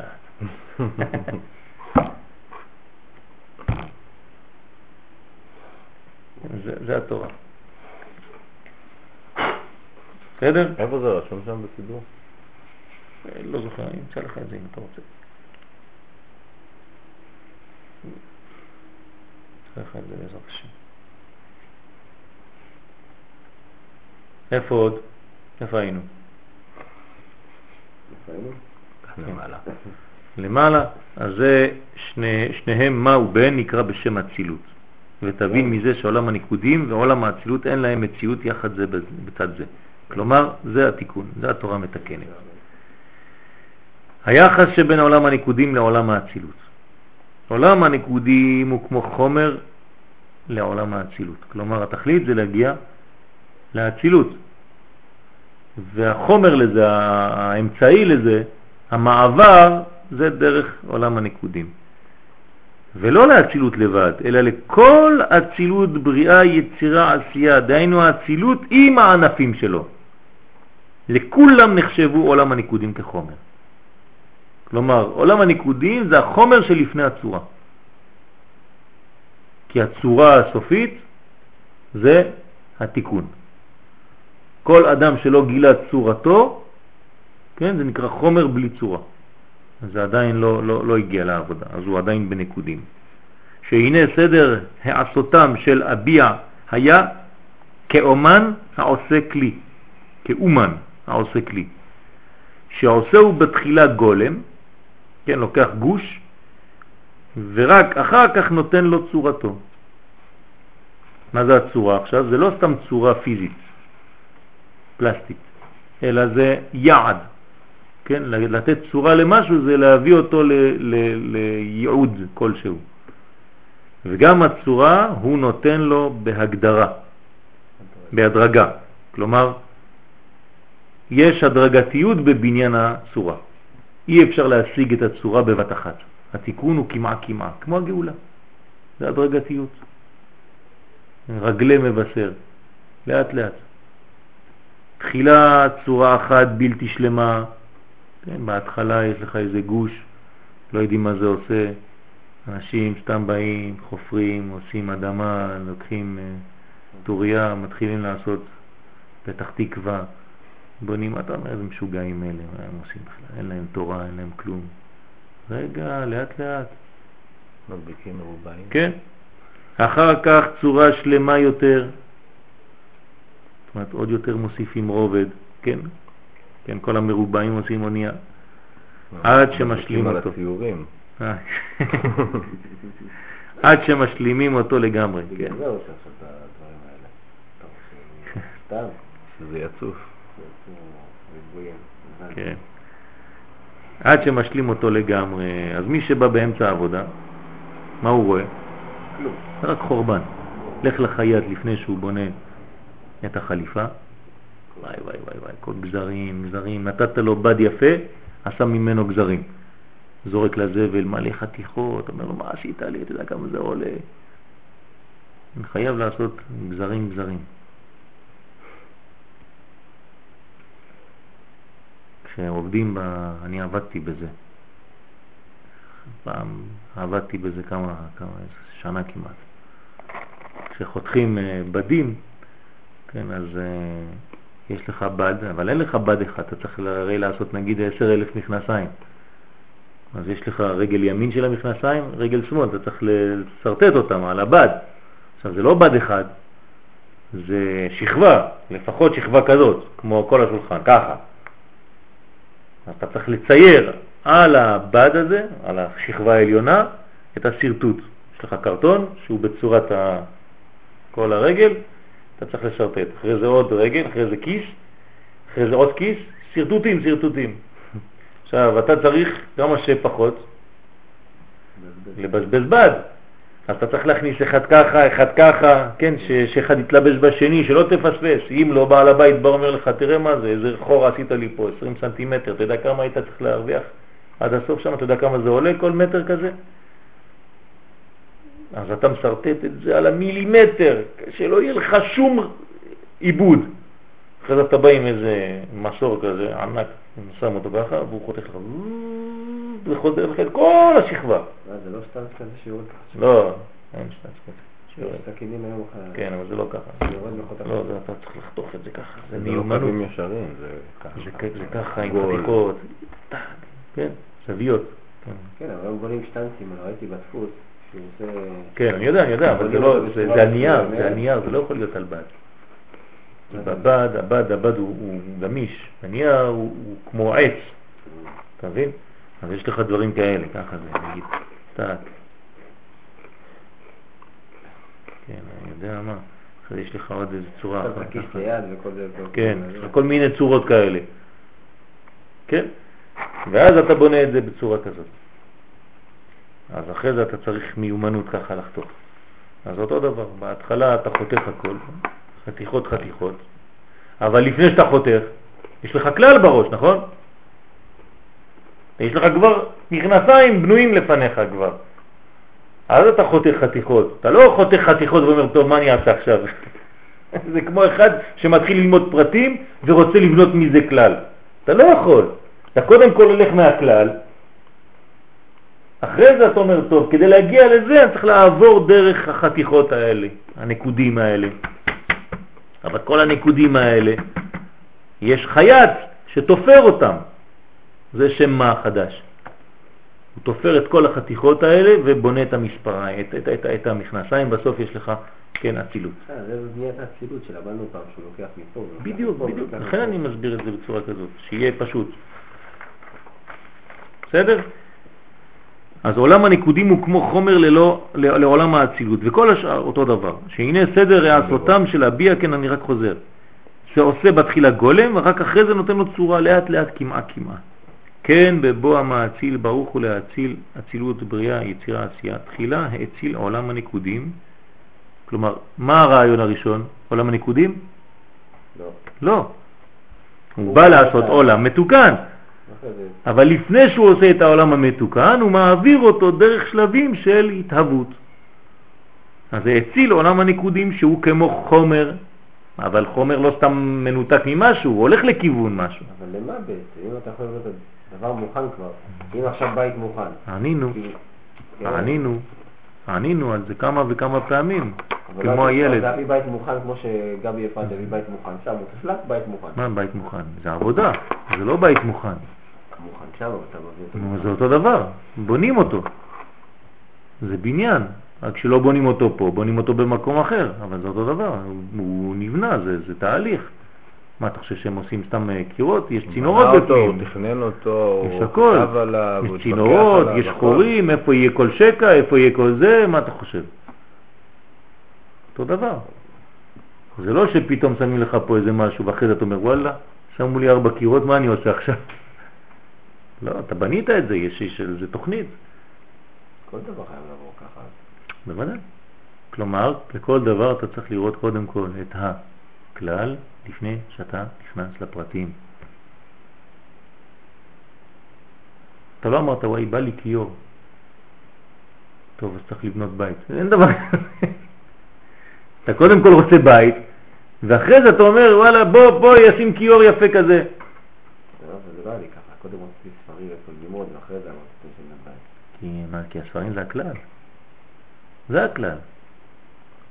בניין הבית זה רק התאהבות כדי להגיע לגילוי הכלל הזה. זהו, גם אתה רוצה כן. להקים את החדר למטה. אה? כן בבוא המאציל ברוך הוא להציל אביע תחילה האציל עולם הנקודים שהוא כמו חומר עליהם ורק אחר כך האציל אורות מה שהוא סוד הצורה, כן, הצורה לחומר, זה מה זה הצורה שרצה לתת לחומר הזה ונצטיירה הצורה בחומר בהדרגה, הכל בהדרגה, כמעה כמעה, לא משיח עכשיו ולא זה עכשיו ולא שלום עכשיו ולא כלום מיידי. אלא הדרגתיות, בניין הדרגתי. ואף על פי שכבר היה מאציל ברוך הוא יכול לעשות הכל בבת אחת ודאי, כמו שאמר יריב, אלא שרצה לעשות מעשיו בדרך ההדרגה. כן, על זה נאמר, בעשרה מאמרות נברא עולם. והיה יכול לברוא אותו במאמר אחד, אלא לתת שכר ועונש.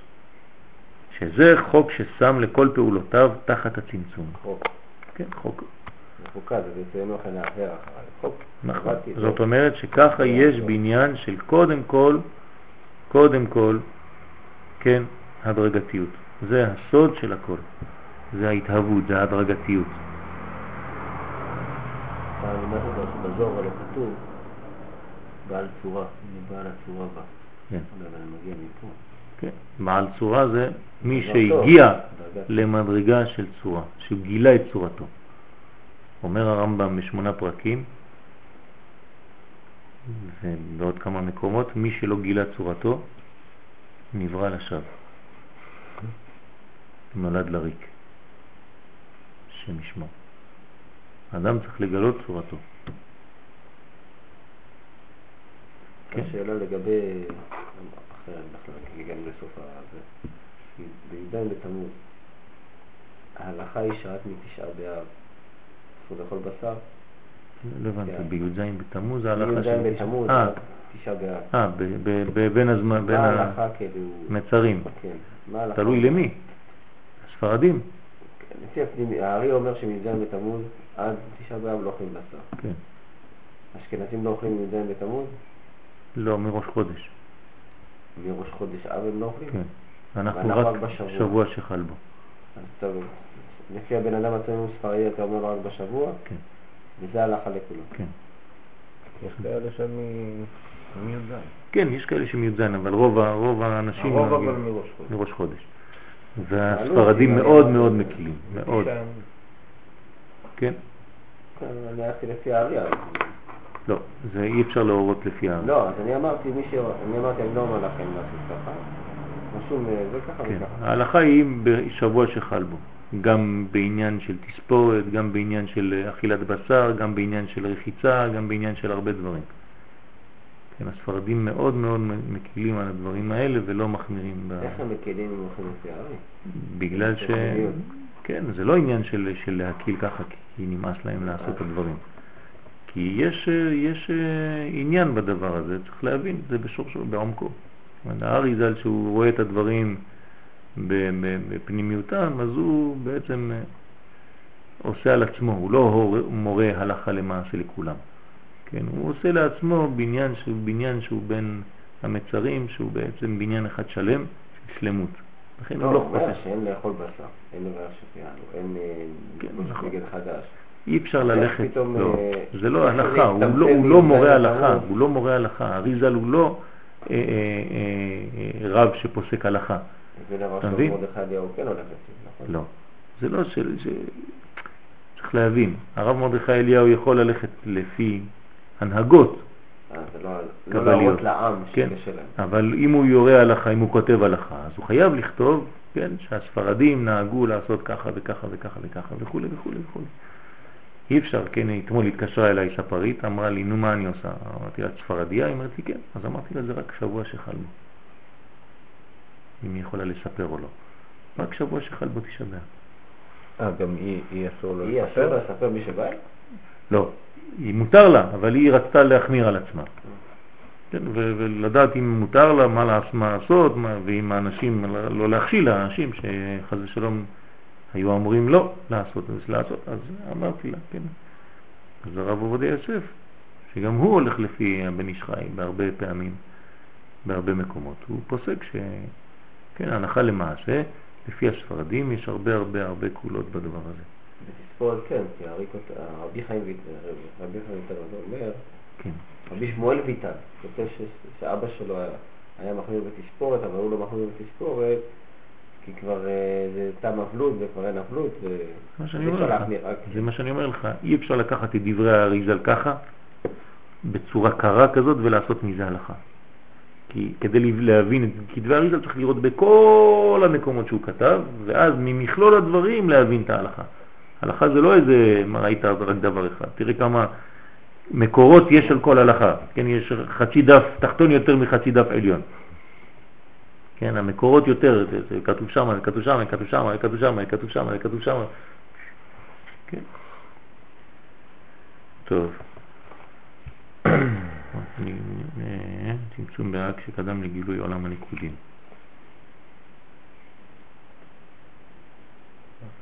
מתחילה היה סג הפנימי מתפשט בבחינת הנקודות שבו, בתוך אק מטיבורו ולמטה ועד סוף רגליו. אתם זוכרים את זה, נכון? סג הפנימי מתפשט בחינת הנקודות שבו, בתוך אק. בתוך אק? כן.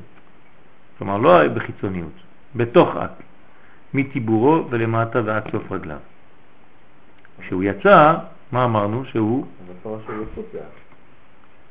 איפה?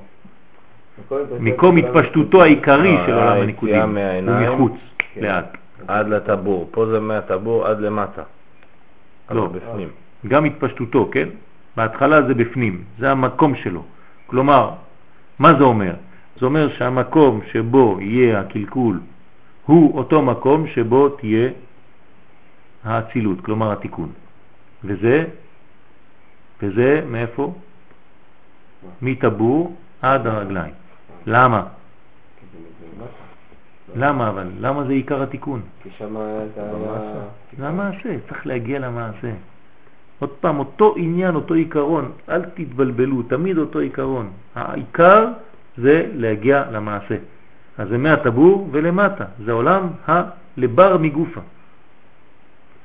והנה, מאור זה של הנקודות רצה המאציל, מאור הזה של הנקודות רצה המאציל ברוך הוא להציל את עולם הנקודים מחוץ לדופן את. וברצותו לעשות כן ראה שלמטה מן הטבור הוא מקום סתום, ולא יכול אור הנקודים לצאת ולהתגלות דרך שם במי שרים. כלומר, רצה לצאת מהטיבור, אם אני כבר בקומה הזאת, שיצא משם. זה החור שיש שם. אבל היה סתום. כלומר, הטבור היה סתום. לא, לא, שנייה. היה עולם הנקודים. אנחנו עכשיו מדברים עליו. אז אנחנו לא בקשר לזה עכשיו יצא... אז רק עכשיו, עכשיו לא. עכשיו בינתיים אנחנו רק בעולם הנקודים, והוא אומר לך למה הוא לא יצא מהטבור. למה הוא צריך לצאת דרך העיניים? הרי המיקום שלו... מאיפה הוא הגיע עוד פעם? רגע, זה מה שאני אומר. לא, עזוב את עכשיו. עזוב, עוד לא יצא מהפה. לא, אל תיגע בזה עכשיו.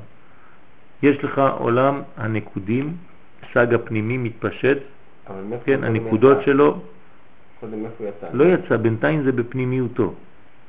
מטיבורו ולמטה ועד יום רגליו, בתוך אק. והנה מאור זה של הנקודות רצה המאציל ברוך הוא להציל עולם הנקודים מחוץ. רצה להוציא אותו החוצה. כן, מה שהיה בפנים, רצה לגלות בחוץ.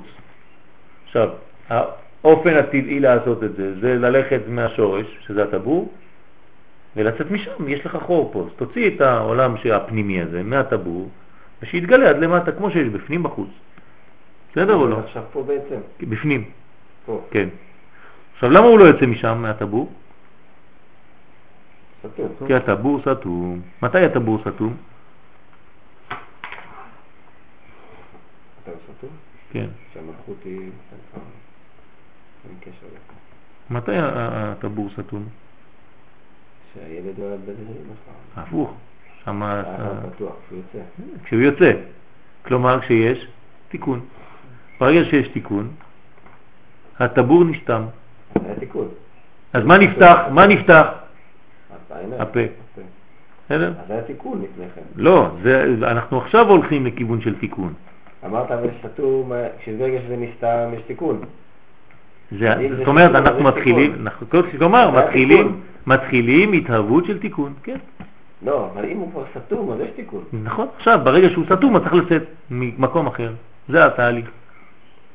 אז אם הוא ייפתח, אם הוא ייפתח, אז הוא יצא משם. לא, אבל אמרנו פעם, אמרת שלעתיד לבוא יתפתח הטבור. נכון. מה פירוש? כלומר, שאחר כך לא נצטרך יותר לעשות את כל הנסיעה. קודם כל צריך להבין את התהליך, איך זה קרה. עכשיו אנחנו לומדים איך זה קרה. למה זה לא יוצא מהטבור, איך זה יוצא מהעיניים, דרך העיניים. הנה, לכן כדי להוציא אור זה של הנקודים מפנימיותו של אק החוצה, העלה המאציל אור זה ממקומו, שהוא למטה מן הטבור, כן? והעלהו בסוד הצמצום למעלה מן הטבור, זה צמצום, אל מקום עמידת הטעמים דסג הפנימיים שבתוך אג. ואז נשאר אג מטבורו ולמטה כלי ריק מאור. כלומר, הרגליים התרוקנו. מה זה מזכיר לכם?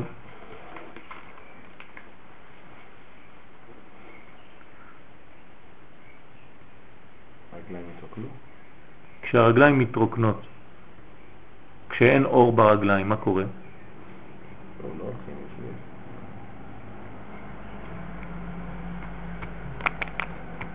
האישה עומדת ללדת, Hmm, רגליים קרות. הרגליים שלה קרות. ברגע שהרגליים, אתה נוגע באישה, הרגליים קרות, זה אומר שעוד מעט יוצא התינוק. זה אחד מהסימנים. למה? כי כל האור יצא משם, עלה, מהטבור ולמטה, ולמעלה. כן. כן, בדיוק. אז יש ריבוי אור בבטן, ואז מי שזר נדחה החוצה. זה התינוק, ככה הוא נולד. אז אותו דבר. אם לא היה תינוק, זה יוצא במקום אחר. מה זאת אומרת? כאילו. זה מה שקרה פה, שכל האור עלה מהרגליים. עלה מהרגליים. ואז הוציא אותו. בוא נראה, כי לאט לאט, נכון. ובטיבורו, עכשיו, אם זה עלה למעלה מן הטבור, מה צריך לחשב ולעשות בטיבור? לשים, להכניס? כמו אצל הקוסמים. שמים לך איזה מגירה כזאת, כאילו חותך לך את ה... פרסה. פרסה, ומטיבורו פרס חד פרסה, להבדיל בין מה שלמעלה מטיבורו בין מה שלמטה ממנו. כלומר, ממש הפריד בין החלק התחתון שכולו ריק עכשיו, קר, אין בו אור, לבין החלק העליון שיש בו ריבוי של אור. ומתפשטות הנקודות דסק שצמצם והעלה למעלה מטבורו, כלומר זה נקרא צמצום, כן? לעלות מלמעלה מן הטבור של אק, עלה ויצא אור דרך העיניים. עכשיו מאיפה הוא יצא? אין לו מאיפה לצאת, אז הוא יוצא דרך העיניים. אה? נכון, עכשיו צריך להבין למה דרך העיניים, זו עוד שאלה, אתה צודק. יצא אור דרך העיניים של אק וירדה בחוץ עד סוף רגליו. כלומר, האור של העיניים יצא והלך לעמוד במקום הטבעי שלו. איפה זה המקום הטבעי שלו? מטבור ולמטה. נכון? ונמצא שמה שלא יכול מתחילה לצאת דרך דופן אק, כלומר דרך הטבור, הסתום מטבור ולמטה. יצא עתה דרך עיניו ונתפשט וירד למקומו מן הטבור ולמטה עד סוף הרגליים, והיינו גוף עולם הנקודים ועיקרו. אז מה קורה בפנים? וכנגדו מבפנים בקע ויצא אור חדש דרך דופן של אק. דרך טבור זה דופן. עכשיו, עכשיו הדופן של אק נפתח ולחוץ והאיר בנקודים המתפשטים בחוץ. כלומר, מה יצא משם עכשיו? ברגע שהכל התפשט ועלה למעלה. עכשיו מבפנים בקע ויצא אור חדש דרך הדופן של יצא עלה. והאיר בנקודים.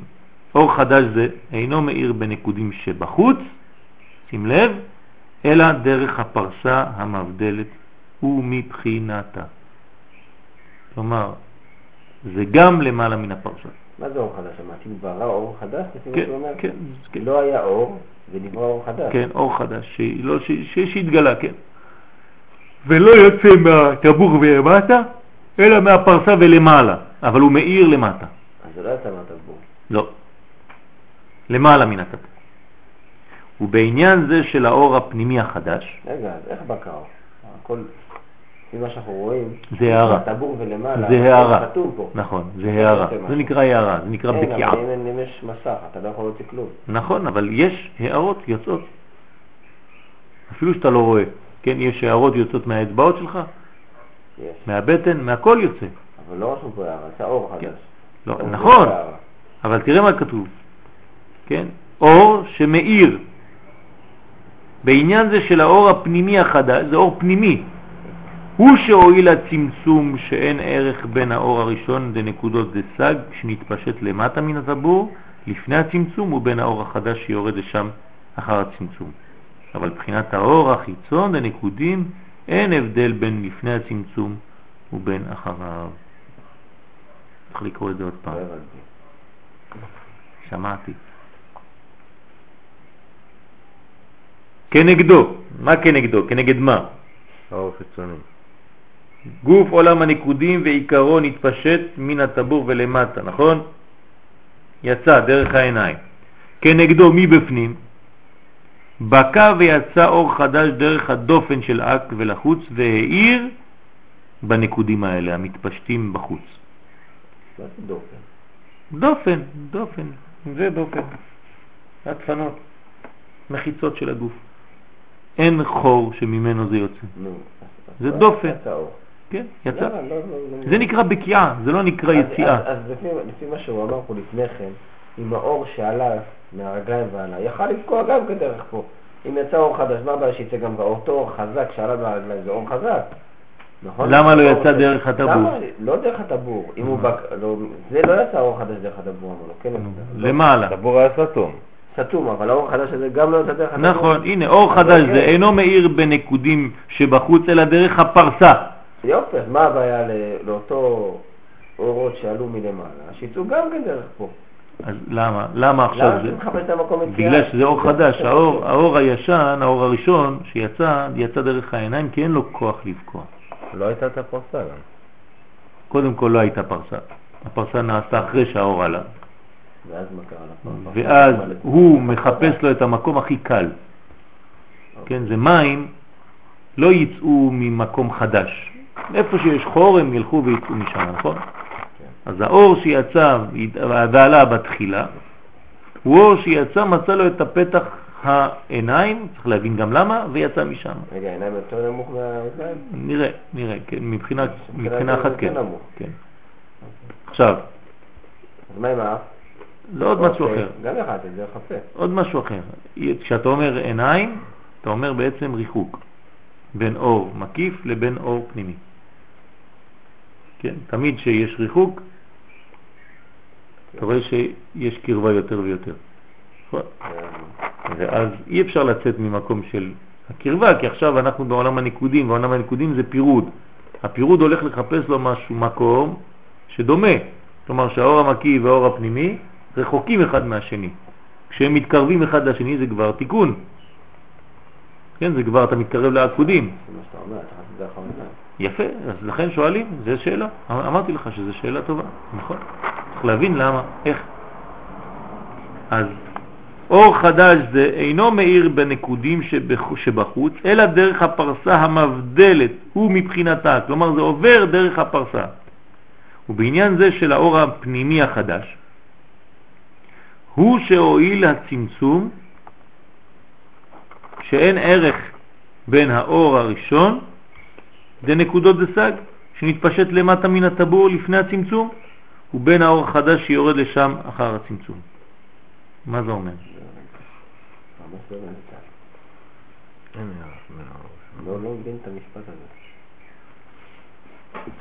בעניין של אור הפנימי החדש, האור הפנימי החדש, הוא שהועיל הצמצום, כן, יש עכשיו תועלת מהצמצום, הצמצום הועיל למשהו, שמה? שאין ערך בין האור הראשון, אוקיי. שעלה למעלה ויצא מבחוץ. שנתפשט למטה מן הטבור, כן, לפני הצמצום, אה, לאחר הצמצום. ובין האור החדש שיורד לשם אחרי הצמצום. זה בגלל שעיר האור החדש בזה ש... זאת אומרת- שזה עלה ויצא, והאור החדש בקע ויצא ופגש לאותו אור, וירדו למטה ביחד? אבל זה פנימי, זה בפנימי, כל זה בפנימי. אבל בבחינת האור החיצון, דנקודים, אין הבדל. כלומר, באור הפנימי יש הבדל רגע. בין לפני לאחרי. אז בעצם מה שקרה זה מה, שת... מה שאמרת, בעצם מה שקרה, שמה שעלה, נכון, מה שעלה ויצא דרך העיניים זה אור חיצון, ומה שיצא דרך הבטן זה אור הפנימי, ואז שהם נפגשו זה ככה, או שאני לא מבין? זה, זה מה שהוא אומר? אבל מבחינת האור. החיצון דנקודים, אין הבדל בין לפני הצמצום ובין אחריו. מה זה אומר? שמה שיצא מהעיניים... מה ההבדל הפנימי? ההבדל, בפנימי כן יש הבדל. מה ההבדל? ההבדל שהאור שהיה בנקודות דסג שנתפשט למעלה מן הטבור, לפני הצמצום, זה אור שונה מהאור החדש שיצא ובקע. כן, עובדה שהוא מצליח לבקוע והראשון לא הצליח לבקוע ולצאת. אוקיי. אז יש הבדל באור הפנימי בין המצב לפני הפרסה לבין אחרי הפרסה. אז איך זה בחוץ? לא, אבל לא- בחוץ לא, כן, בבחינת האור החיצון, לנקודים, אין הבדל בין לפני הצמצום ובין אחריו, כי זה בחוץ. אין איזה צמצום או עלייה או ירידה, זה באותו מקום תמיד. אז זה נכון שמעיניים יצא אור חיצון ובבטן יצא אור פנימי? לא, לא. זה אור הפנימי שבוקע החוצה. עוד לא הגענו. לכן הוא יכול להעיר, יש הרבה הרבה, יש הרבה יש ושם. הרבה, עוד לא, עוד לא גמרנו. לכן הוא יכול להעיר באלה שמתפשטים בחוץ. כן, כי הוא, אח- הוא אחר. נכון, הוא חדש. Mm. סליחה שאולי לא הבנתי איך יצא אור חדש, ומי מי, יצ- מי יצר אותו? למה אצילי יצר אור חדש? מה זה מה החדש? שמה החדש? מאיפה הוא יוצא? חוץ מזה שאתה יודע שהוא יוצא מהמצח, מה אכפת לי? מה- מה- מאיפה הוא יוצא? זה האור החדש.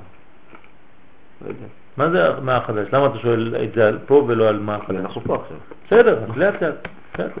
אז אני שואל, לאט האור לאט. החדש הזה, אז עוד פה אז. נראה לאט לאט מאיפה זה בא כל הדברים האלה, כן? זה הרבה, יש לך עוד הרבה הרבה עניינים בנקודים. כל כל הדף הזה עוד לא גמרנו נקודים. אני אזכור לך את האור. בסדר? נכון, בעזרת השם. בסדר? אבל מכיוון שהגענו לזמן, אז נגמור בתיקון, אני רק אקרא לכם חלק מהתיקון. זה תיקון. אה? לא, עשינו תיקון. לא, לא? לא. עכשיו זה רק עדיין. ניקודים, זה עדיין ניקודים. ותראה שמציאות התיקון, אני קורא לכם שאין לכם.